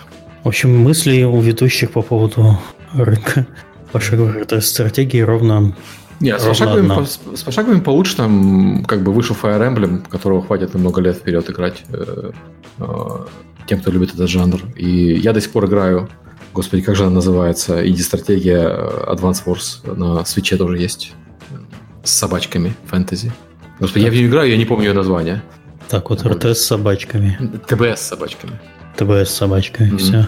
А следующий вопрос задает Костя. Планируется, это твой сын, наверное, планируется выпуск FX Store на Linux. Почему все, кроме Steam, игнорируют эту платформу, где сидят миллионы людей? А, ну, по Epic Store на Linux э, пока планов никаких нет, э, мы ничего не анонсировали. Есть Lutris, э, через Lutris можно запускать Epic Game Store на Linux, и Epic Game Store работает отлично на Linux через, через Lutris. А, Мы специально перед подкастом посмотрели по поводу миллионов людей. Если открыть официальную статистику Steam по железу и версиям операционных систем, Linux занимает 0.80%. И за последний, за последний период времени он вырос на 0.01%. И там такой зоопарк достаточно операционных систем, которые поддерживать сложно. То есть э, разные версии Linux между собой бывают очень сильно отличаются. То есть даже OS X на Steam это 2,99%. Это 5 раз больше, чем э, Linux. Так что я бы не стал э, говорить о всемирной победе этой операционной системы на игровом рынке. Ну, то есть то, что я, я действительно пользуюсь очень много людей, но они в основном не для игр пользуются. Судя по статистике Steam, который самая поддерживающая платформа, то есть все говорят, что Steam лучше Steam для Linux ничего нету, и вот все, что они сделали для Linux, это все равно 0,8%. Так, следующий вопрос. Костя задает XR Mobile разработчик. Apple имеет AR-кит и есть слухи про новые AR-очки. Google имеет AR Core iPhone 11 получил новую систему камер, Pixel 4 через месяц, скорее всего, будет иметь похожие. В связи с этим всем э, в связи с этим всем ожидается ли бум крупнобюджетных AR-проектов, как, например, Pokemon Go. По вашему мнению, э, все, ты мне текст закрыл, убей мышку. По вашему мнению или, или инсайдах, как будет выглядеть AR рынок в ближайшее будущем? Блин, вот этого нам Олег Чумаков нужен. Да, Олег, Олег проснись, расскажи да. про... А, AR как очки и AR как Pokemon Go это, наверное, разные вещи. А, просто как если ярко качки, там же еще Magic Leap э, скоро выходит, э, версия для разработчиков. Они, конечно, выглядят страшненько, но можно будет посмотреть, наверное, как это будет все работать. И э, AR и XR, вот правильно э, Костя сказал, это две разные э, реальности. То есть э, вещь, э, приложение, которое использует твое положение и оверлеет текст э, и оверлеет информацию по, по, на, на камере, наверное, чем дальше, тем будет более популярно, потому что применений для таких, таких технологий в реальной жизни довольно много. А вот для игр, э, мне кажется, Pokemon Go это один из немногих удачных примеров, когда технология реально работает для игр. Потому что во всех остальных случаях, во всех остальных жанрах сделать игру, в которую интересно играть в любом помещении – достаточно сложно, потому что в основном помещения, они утилитарные, они отличаются от игровых уровней. И э, привести э, удовольствие от игры в шутер в, моей, в моем доме, ну, я не думаю, что будет много. Или там, в любую другую игру. То есть мне кажется, что ER и XR, они все-таки идут в сторону не игровых приложений, а утилитарных. И это хорошо, потому что там действительно большой прогресс, э, простор для э, улучшения э, есть вот что добавить, ребят, потому что это такой... Ну, без Олега сложно говорить, да. Да, все будут, ну как, фильтры будут круче. Ну да, да. Так, Алексей, 24 годика, задает вопрос. Пока вас не было, не знал, что слушать фоном на работе. А какие подкасты слушаете вы? если можно, порекомендуйте других подкастов про индустрию. Можно на английском. Я про индустрию ничего не слушаю. Я слушаю Freakonomics Radio. Э, я слушаю, ну, немножко пробовал Hardcore History, э, Tech Stuff, HBR Ideacast, You're Not So Smart. Э, ну, как-то так. В на английском. Э, я, к сожалению, почти перестал слушать подкасты, потому что э, раньше я их слушал в машине, когда ездил на работу с работы. В день у меня это занимало примерно часа от часа до полутора, в зависимости от пробок в Калининграде. А сейчас, когда я живу в работе э, в, в Нидерландах, от работы в 15 минутах пешком, я слушаю, но список мой сократился просто до необходимого минимума. Э, из индустриальных подкастов я ничего, к сожалению, не слушаю. У меня просто по, по сценарий потребления подкастов у меня почти умер, мой привычный. Можно послушать Завтракаст, э, и хороший есть подкаст от Пиксоника, Жиза ГД. Э, очень нравится. Вот я, наверное, эти два порекомендую. Ну, я вот единственное, что э, отвратительных мужиков почти все слушаю. О, да. Они в последнее время стали очень хорошие выпуски делать. Вот я сейчас Сейчас я на выпуске номер 140, где с режиссером э, фильма «Игла», и прямо очень хороший. Я люблю такое про, про те факты э, старые, которые мало кто знает. Это прямо очень, очень хорошая журналистская работа проводится. Ребят, молодцы. Я продолжаю рекомендовать э, NoClip подкасты. Офигенно у них что YouTube канал, что это. А так в целом я в основном э, у меня YouTube э, на автоплее стоит э, через мои подписки. Я подписан куча каналов, где именно про игровую индустрию, я как бы слушаю в заднем фоне. Но это не подкаст как таковые, это в целом YouTube видео. Ты переключаешься, mm-hmm. если что-то интересное. У Наклип отличные документалки, я тоже рекомендую. Да, и заодно Да. Так, следующий вопрос, наверное, опять нам нужен, Олег Чумаков. Там да. про AI и машинное обучение. Но все равно его можно прочитать. Станислав К5. Где и зачем применяется AI и машинное обучение в игровой индустрии, если в геймде в компании спрос на специалистов по AI, ML, Data Science? Какие перспективы? Будет ли подкаст подробнее по теме? По скриптам. У Олега был обзорный доклад, отличный, но достаточно скупой на конкретные примеры. Я знаю, что применяется, я знаю, что спрос есть. Где, я не могу сказать, к сожалению, я просто не знаю. Наверное, без Олега я не отвечу на этот вопрос. От прогульщик. Все, двойку ему в дневник. А, следующий вопрос задает Андрюша. А, как думаете, эпопея с батл роялями закончилась? Он даже Алавар свой батл рояль выкатывает. Впервые слышу про батл рояль от Алавара. Надо поставить. Watchers. Да, я, я, я видел его. Да, он, я видел его. Да, он, он в сеттинге урбан, американском таком, субурбан. Mm. Watchers называется? Mm-hmm. Ну, я пойду, еще пойду смотреть. Возможно, это сотрудник... Your neighbors. Hmm. Change rules. О боже, массовое стрельбище в американской Suburban. Нет, нет, нет, нет, нет, нет, нет. Э, я по, по, по батл роялям, мне кажется, что батл рояли как именно э, жанр э, ушли. Никто сейчас не делает новых именно батл роялей как жанр. Ну, как режим, вот в цивилизацию недавно добавили режим, по сути, батл рояль. На 15 человек, но это цивилизация. То есть как режим, я думаю, можно будет продолжать делать его. Я вернулся в PUBG, в оригинал. А, оригинал в Майнкрафте. Ну, хорошо, оригинал Майнкрафт. Ну, Майнкрафт там вообще сейчас такое творится с, с их модами. А, ну, да, как бы игрушка, да, как если, бы, игрушка, если, если, если... Олег, Ой, это Олег пытается Олег пытается Олег пытается. Ага. Вот он Олег ворвется, мы ему все вопросы зададим, как только он ворвется. Но он, видимо, без наушников, поэтому мы периодически его слышим. Угу. Угу. Олег, если что, мы тебя слышим, но иногда слышим через тебя себя, и это ух, как страшно. Ух, да, вообще. Найди наушники, прогульщик. Вина там напился, да? Да, надеюсь, выспался. Ща мы тебе тут сразу... Как, как, как зайдешь, мы тебе с ноги два вопроса, mm-hmm. минимум. С Battle Royale, короче, если твоя игра это Battle Royale, это не селлинг. Это, ну, как бы, как режим. То есть у тебя что, у тебя деф-матча нет в твоей мультиплеер игре, да? Окей. Э, вопрос от физика. Что вы там у Tiny Build в Риге? О, Tiny Build в Риге э, нашли крутейший офис. Э, сейчас уже э, 5 человек там. Э, по-моему, что-то в районе 7 получили оферы. Э, подало вообще сумасшествие. Всем спасибо, кто э, на это все обратил внимание, на нашу ну, инициативу в Риге. У нас, по-моему, 350 или 400 заявок, что-то такое. Я вот сейчас попробую как раз посчитать. Это очень просто, потому что у всех в, шапке стоит, да, 140, не, 165, да, 150 а, примерно. А, 150. Э, нет, смотри, это то, что приходит к нам на inbox, а у нас куча еще идет э, не в общий inbox. Э, Вы а от нас что-то скрываете? Тема просто там через некоторые сервисы было лучше сразу же э, ПМу давать. Ага. В общем, в Риге э, там все бурлит, все идет. Э, скоро будем... Э, то есть сейчас первый батч нужно собрать кор-команду, а потом уже по специализациям добирать. Э, я думаю, что до конца года или, может быть, ну, к марту там будет 50 человек. Э, и там сейчас фокус на cloud gaming, то есть это либо xCloud, либо стадия, мы еще не определились. И после того, как закончим один проект на облаке, там будет довольно-таки серьезная студия по разработке, портированию, QA и так далее. То есть Рига, Рига сейчас в тренде будет. Молодцы. Мы там нанимаем.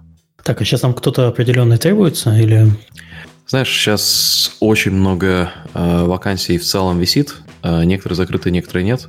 Э, поэтому просто погуглите Build Riga, и вы найдете все вакансии, что у нас там сейчас есть. А, мы всегда ищем туда крутых программистов, крутых художников, а, ищем а, очень сильного QA лида, это одна из ключевых позиций. Если кто находится в Риге, слушает этот подкаст и хочет попасть в геймдев, имеет опыт в QA, не обязательно в чисто игровом, то после того, как мы найдем QA лида, там будет довольно-таки много QA QA у нас критичная сейчас. Да, да, это Тема. одна из самых важных вещей, которую мы сейчас скерим во всех наших локациях, э, что в Белвью, ну, что в Сиэтле, что в э, Голландии, что в Риге. Так, а следующий вопрос задает Паша. Вопрос к Михаилу, О. Сергей. Ой, Олег, здравствуй. Разговаривайте. О, ура, наконец-то. Ура. Подожди, возвращаемся к прошлым вопросам, раз Олег пришел. Так, э, ты, какие вопросы? Подожди, тут утро, я вообще ничего не понимаю еще. Окей, ладно. Ну ты просыпайся потихоньку, потому что там были вопросы по... грибной зоне сейчас. По агментированной реальности и по машинному обучению, и мы ничего ответить не можем. Вот. Я сейчас Давай, сейчас все отвечу. Спрашивай меня, давай. Хорошо, ладно, первый вопрос. Где и зачем применяется AI и машинное обучение в игровой индустрии, если в геймдев-компаниях спрос на спецов по AI, ML, Data Science? Какие перспективы? Будет ли подкаст подробнее по теме? У Олега был обзорный доклад отличный, но достаточно скупой на конкретные примеры. Вот так вот. Mm. Ну, значит, если говорить про русскоязычный рынок, то есть компании, они не нанимают в большом количестве, потому что, мне кажется, они конвертируют уже имеющих сотрудников в эти скиллы. Они э, для аналитики используют для предикшена, э, я, я название компании не буду говорить, наверное, потому что если не согласовывал, что это расскажу, э, которые используют для prediction а, э, какой сейчас, например, выдать offer в free-to-play игре, будет этот человек платящим или не будет этот человек платящим, а, больше примеров было вот у Лерики на DevGAMM е, на Минском или, ну, в общем, на каком-то из DevGAMM ов были круглые столы, маленькие такие, человек на 10 а, недавно. по-моему, в том году или в позатом. А, и там был как раз вот такой маленький круглый стол про а, конкретное применение этого искусственного интеллекта. Вот. А у нас оттуда есть конспект. Этот конспект я не с участниками не обстукивал, можно ли его в публику отправить или нет. Вот, поэтому, наверное, самый популярный вот этот кейс конспекта, это я попробую сделать публичным. Я что-то про него забыл уже совсем. И есть ряд специализированных же компаний, которые вроде как около геймдева находятся, но занимаются чисто искусственным интеллектом, как вот там а, люди, которые киберспортсменам помогают, как вам лучше тренироваться, а, данные анализируют, а, gosu.ai, их компания такая, она, по-моему, в Вильнюсе. Вот. И там, мне кажется, спрос на спецов по машинному обучению самый прямой. Просто в геймдеве я не видел, по крайней мере, пока особо больших пулов вакансий. Окей, спасибо. И готов сразу на второй вопрос? Давай. А, а, люди спрашивают про AR-кит. Э, Apple делает AR-кит, э, Google делает AR-Core, новая система камер. А, и вопрос, э, как будет выглядеть AR-рынок в ближайшее будущее? Будет ли бум на крупнобюджетные AR-проекты, как Pokemon Go? Фиг его знает про Pokemon Go, потому что вот для меня это очень как бы загадочный бизнес. То есть если мне предложить сделать Pokemon Go, я, наверное, ну, то есть я не буду знать, как, как вообще оперировать, как запускать, какие там правила рынка. А надеяться, что просто на огромном Apple фичеринге все это выживает. Я не думаю, что это так работает. А дополненная реальность, наверное, сейчас можно считать, что она находится в фазе подготовки технологии к тому, чтобы когда-то новый формат девайсов эти наработки активно использовал, потому что а, вот вы, это очень простой способ проверить. Вот у вас есть телефон в кармане, вы можете себе представить такую активность, ради которой вы будете 10 раз в день вынимать и через камеру что-то смотреть на нем, если мы не говорим о съемке фотографий, там, о съемке видео. Если вы такую активность для себя хоть какую-то можете представить, то есть, там, я не знаю, если вы любите Mortal Kombat до ужаса, вот прям невероятный фанат Mortal Kombat, и вы наводите телефон куда-то и смотрите, Uh, и вот вы можете представить, зачем вам это делать днями и постоянно повторять такой фан, там, супер персонажа, как вы видите в вашей комнате или еще что-то, то, наверное, так, такая ниша есть. Для меня вот таких использований нету. Но просто представить себе какой-нибудь крутой Animal Crossing, в котором тебе кабан в гости приходит не в игре, а в комнату к тебе прям приходит кабан, которого ты ждал, вот, и просил прийти к тебе в гости, то как дополнение вот такое ну, клевая фишечка к Animal Crossing, ну, вполне может сойти. Просто. Да уж, люди просто не, не знают шутку про кабана, который приходит в гости. Ну, ладно. Наверное, не будем объяснять, потому что это длинное. Это не шутка, это правда, правда, кабан приходит в гости в Animal Crossing, и люди ради этого отменяют другие события, потому что кабан не, не каждый день кабан в гости заходит. Его фиг заманишь еще, ты же его как бы да. зовешь, типа, давай, приезжай, он еще там где-то телится сколько времени. Потом тебе объявляет, я типа приду, но там через две недели. И ты такой, типа, о, я там в этот день на работу не приду, у меня кабан придет. Там в чате пишут, метнулся AR-чиком. Да. Хорошая шутка. Э, все технологии и дополненная реальность это, с моей точки зрения, их очень легко обстукать об ретеншн. То есть, если вы можете представить себе постоянное действие, которое вам нужно, там, условно, каждую неделю, каждый день, то, значит, какая-то, может, маленькая ниша есть, где смогут компании выживать. А если вам это надо, как и вот, знаете, вот это примерка мебели в комнате. Если вам это нужно раз в год, то компании, которые это делают, им будет очень сложно быть э, прибыльными но они, может, и выкрутятся как-то, но, вероятно, для них это будет очень сложный пазл. Окей. Okay. Uh, следующий вопрос к Михаилу, Сергею, Лерике и Алексу, живущим за рубежом. Как там относятся к русским на самом деле? В повседневной жизни, в работе. Хочется слышать мнение вас, как адекватных людей, живущих в США или Европе, а не всяких Соловьевых, Киселевых спрашивает Паша. Ну, из нас русский, по-моему, только один Миша, если честно. Да, если совсем быть корректным. Если быть политкорректным. Ну, давайте, русскоговорящий, хорошо. Корни из... Э, а что ты кажешь? Российскомовный ты кажешь? А, ну, не ну, знаю, мои, мои, ну как, как сказать, мои голландцы уже пельмени покупают и дома варят. Вот э, примерно так к нам относятся. Уважают и боятся. А. Что еще? В Америке я бы не сказал, что есть какое-то особое отношение, ну, э, с точки зрения украинцев, опять-таки говорю.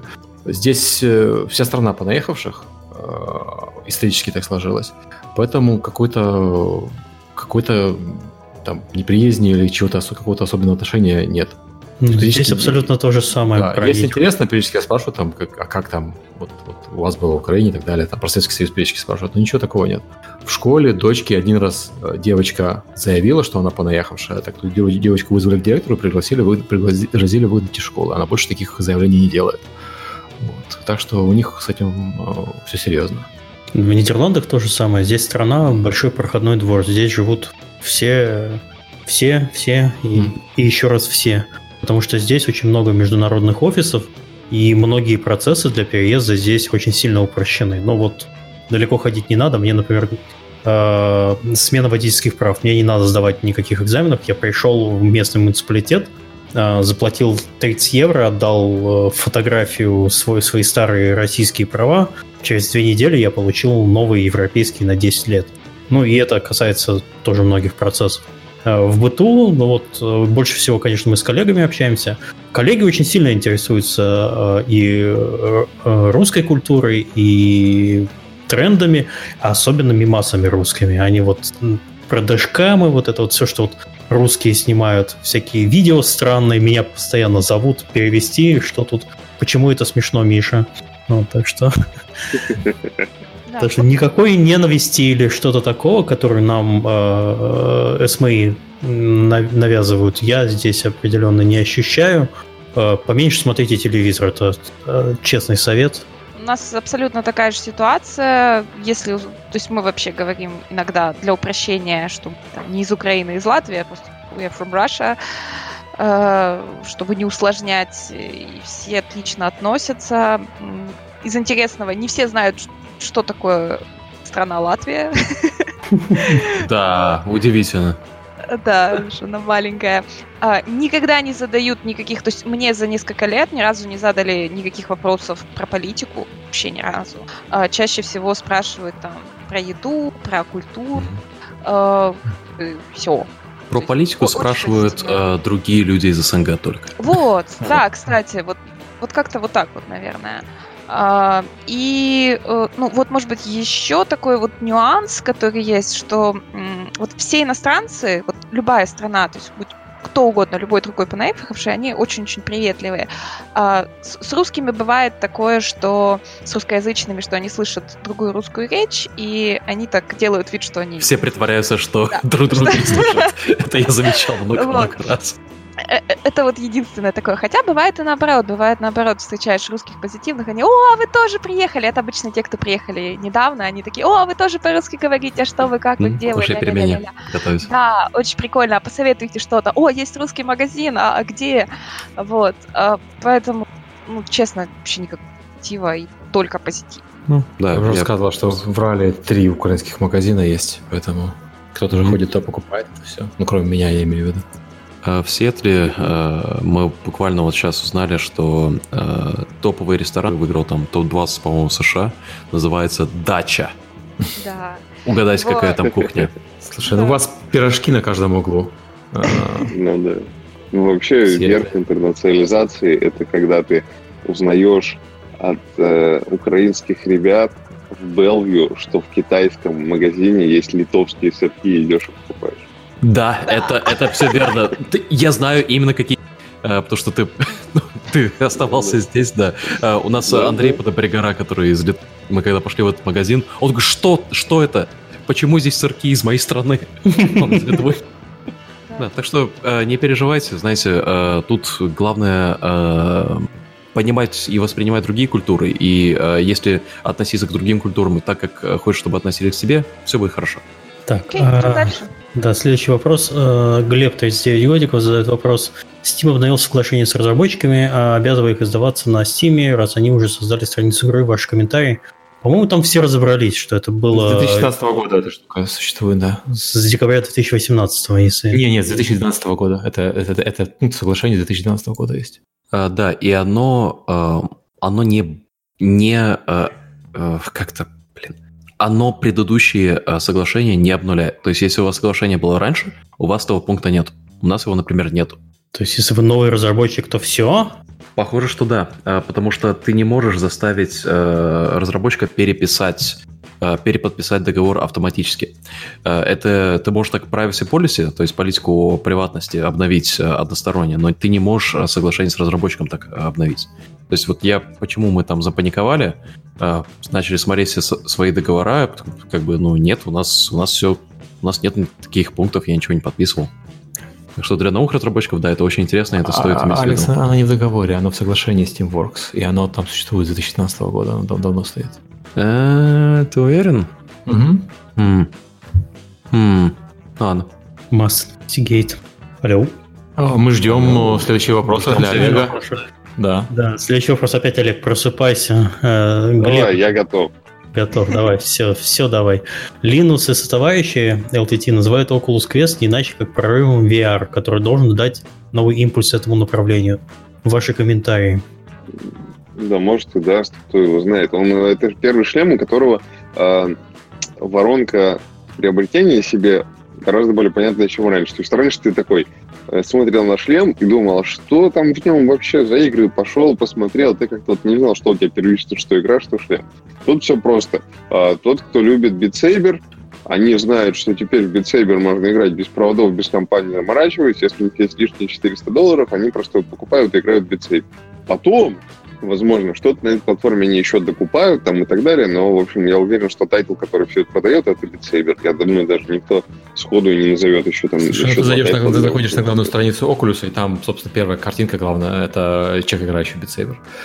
Ну, по, да, ну, потому что это, это самый, самый крутой по, по такой не очень актуальной да.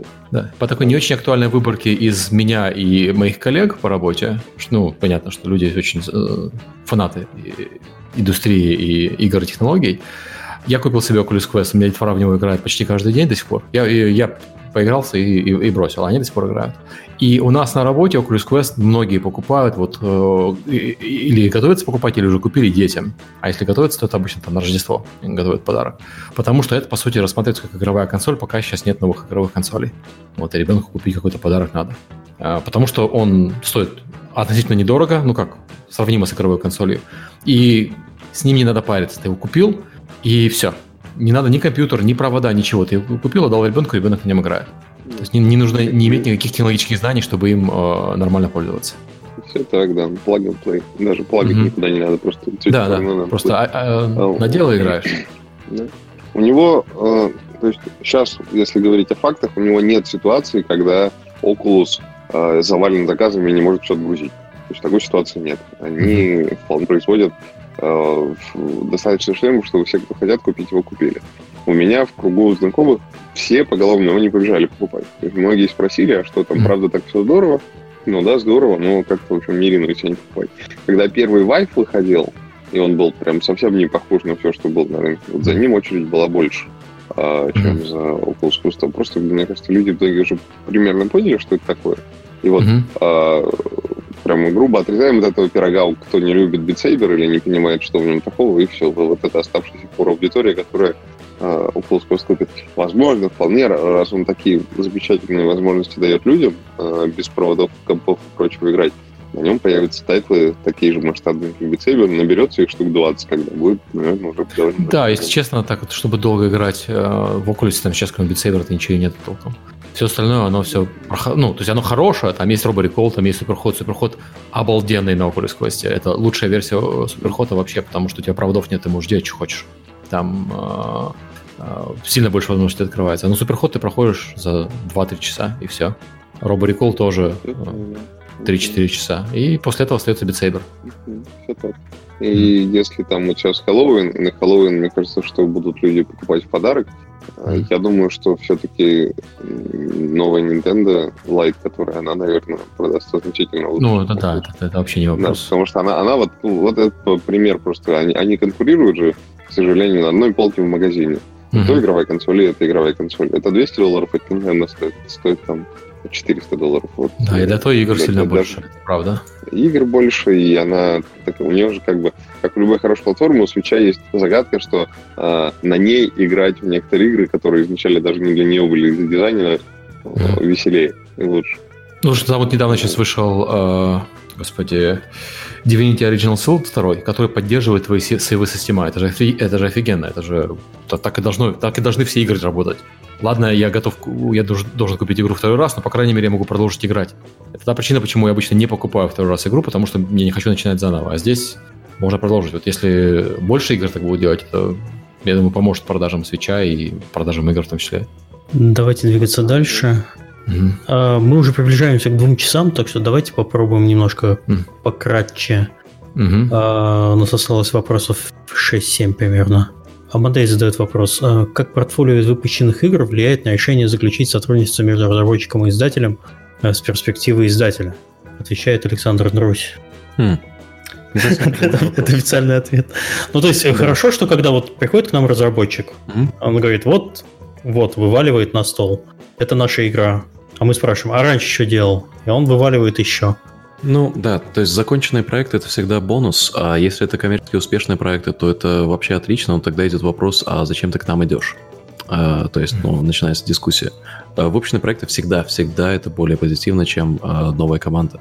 А, и я думаю, что ну, в обратную сторону так же самое идет. То есть смотришь на портфолио издателей, смотришь, подходит ли твоя, а, твоя игра в их портфолио. Да, я хотел бы тоже особенно на это акцент сделать, что очень часто нам присылают э, игры, которые... Ну, я не, не говорю про качество, да, я, я говорю просто про то, что в нашей линейке, то есть я понимаю, издатель был бы новенький или что-нибудь такое, но она просто совершенно не вписывается ни по стилистике, ни по жанру, ни по чему. Mm. Не то чтобы мы не боимся экспериментировать, но просто подбирайте себе э, издателя тоже по жанру, в котором вы работаете. Делайте там стратегии, идите в парадокс. Там. Делайте физические игры или, или что-нибудь веселое, прикольное, давайте к нам.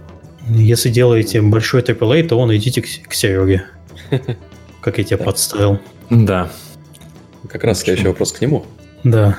Почему, Сергей, Epic Games не сотрудничает с издателем создателями крупных фри-то-плей игр не пускает фри-то-плей в EGS. Знаю как минимум одну очень большую фри-то-плей игру, которая хотела бы в EGS. Это и анонимный вопрос. На самом деле это, это да. неправда. Мы работаем да. с, с, с создателями крупных... Анонимный вопрос из Минска. Да, а, ну то есть Dauntless у нас, uh, The Cycle, Spellbreak, и анонсировано еще Magic the Gathering и Rock Company, то есть мы работаем с фри играми.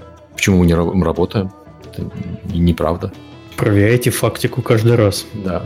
Ну, то есть даже далеко ходить не надо. Тот для себя очень неплохо чувствует. Mm. Прям совсем себя неплохо чувствует.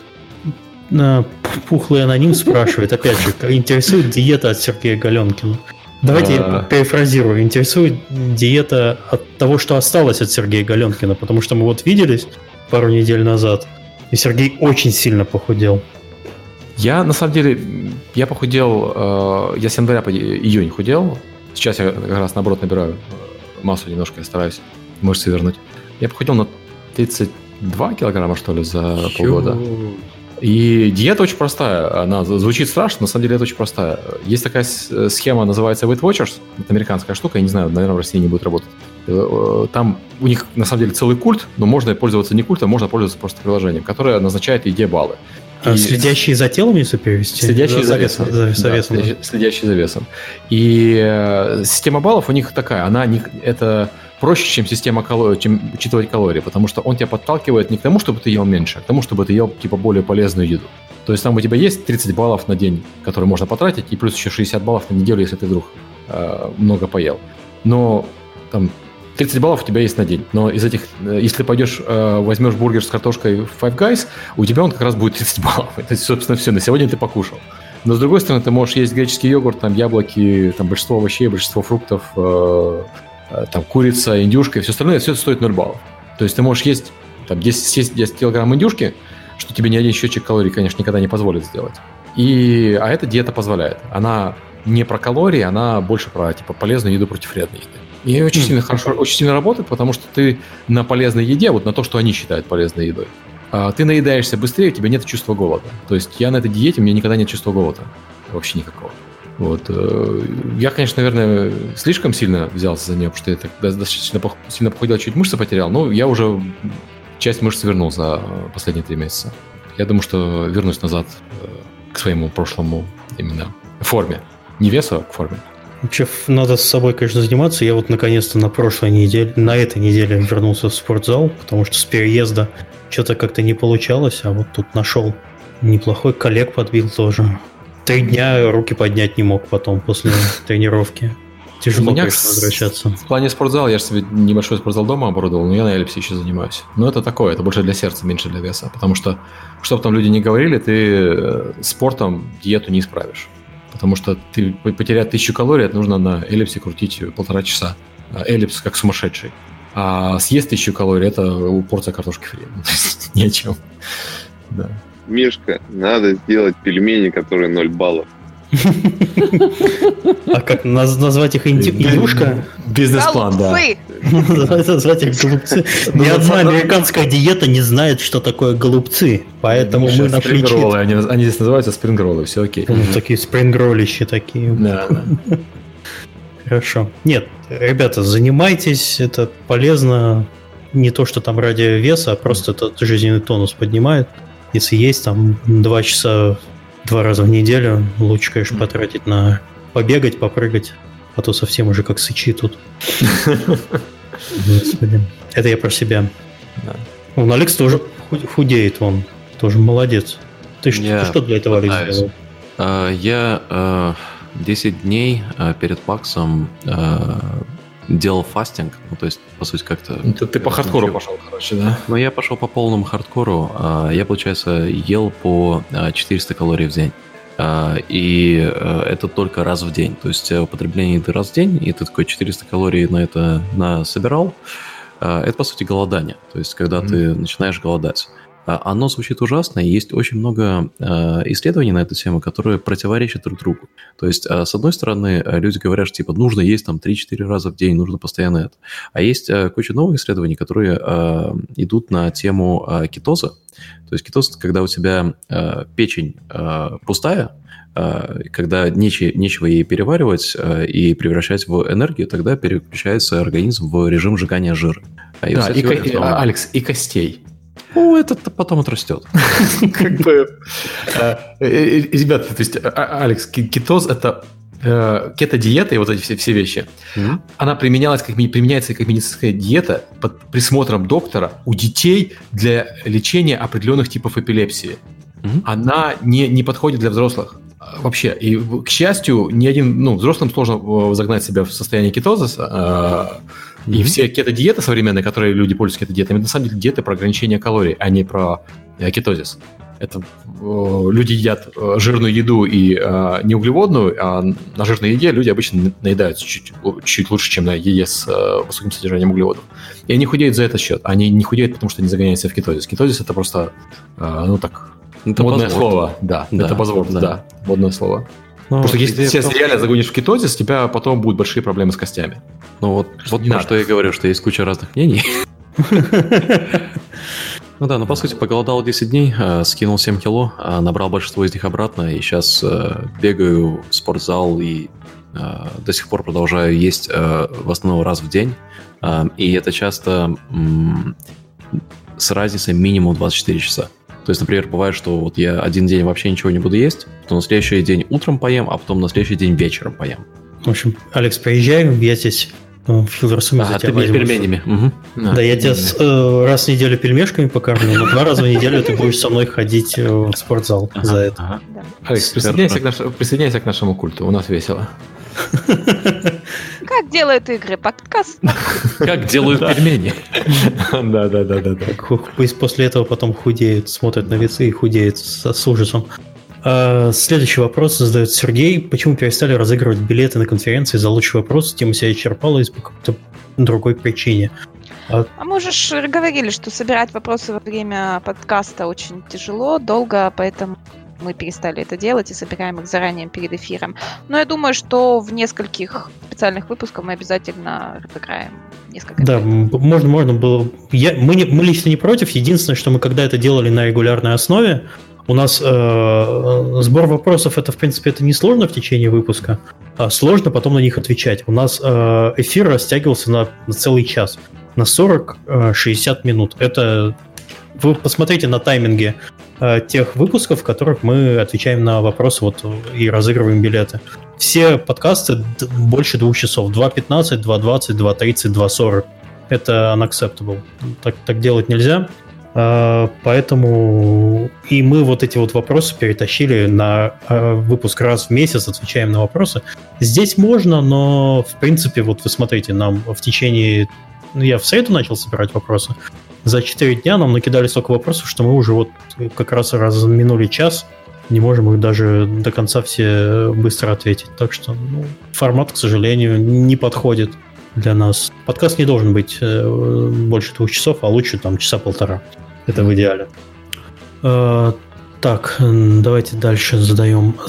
Задает вопрос сотрудник Rockstar, в скобочках нет.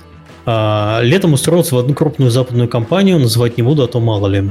А, и за эти 4 месяца узнал о разработке игр, а, от которых у многих а, разорвется лицо. Говорить об этом я, конечно, ничего никому не могу, от чего безумным образом страдаю. Господа, как вы справлялись с этой ношей в начале пути? Ой, клуб анонимных э, инсайдеров. Да, привет, э, сотрудник Rockstar. Э, очень тяжело.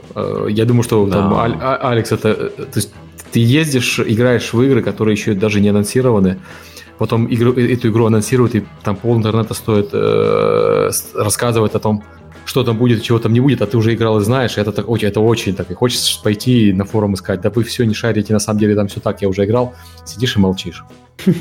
Да. Бедный Сергей. Да, это, ну, я думаю, да. что бедный Сергей, это Алекс, это та же самая ситуация абсолютно. Вот. Да, это, это прямо аж, ну, хочется э, завести приватный твиттер, который никто не читает, который читают те люди, которые тебе показывали игру, и рассказывать, как это офигенно, и отвечать на посты, которые неверны. Ну да, нельзя. Тяжело. А, Жека, 29 годиков. А, как компания PlayX, а, типа PlayX, удается э, держать сотни удаленщиков, не помирают двоюродные бабушки, не ломается интернет, электричество и так далее. У нас же был отдельный подкаст про работу с удаленщиками в PlayX. Послушайте его, пожалуйста, там все это подробно э, расписано. Но, насколько я понимаю, довольно большая теку, текучка, и некоторые задачи параллелятся, чтобы не было вот таких вот провисонов. Даже это два сказать. подкаста было, так что можно оба послушать. Зайдите к нам на сайт э, или, не знаю, KDCast, э, PlayX погулите, хотя, наверное, вам страницы с рекламой будут выдавать. В общем, найдете, это, это не так-то сложно. Ну, на канале на YouTube проще. Саша задает вопрос. Сергей, почему в Unreal Marketplace нет виш-листа и когда его ведут? Ой, ну вот начинается. Ну, будут листы, я не могу говорить даты. Это в Unreal Marketplace. Я понимаю, да. Ну, там же движок-то один тот же, по сути.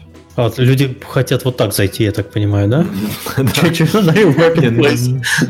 К ответу, когда будут виш-листы в EGS. Ну, те какие. Мы раскрыли ваш злобный план.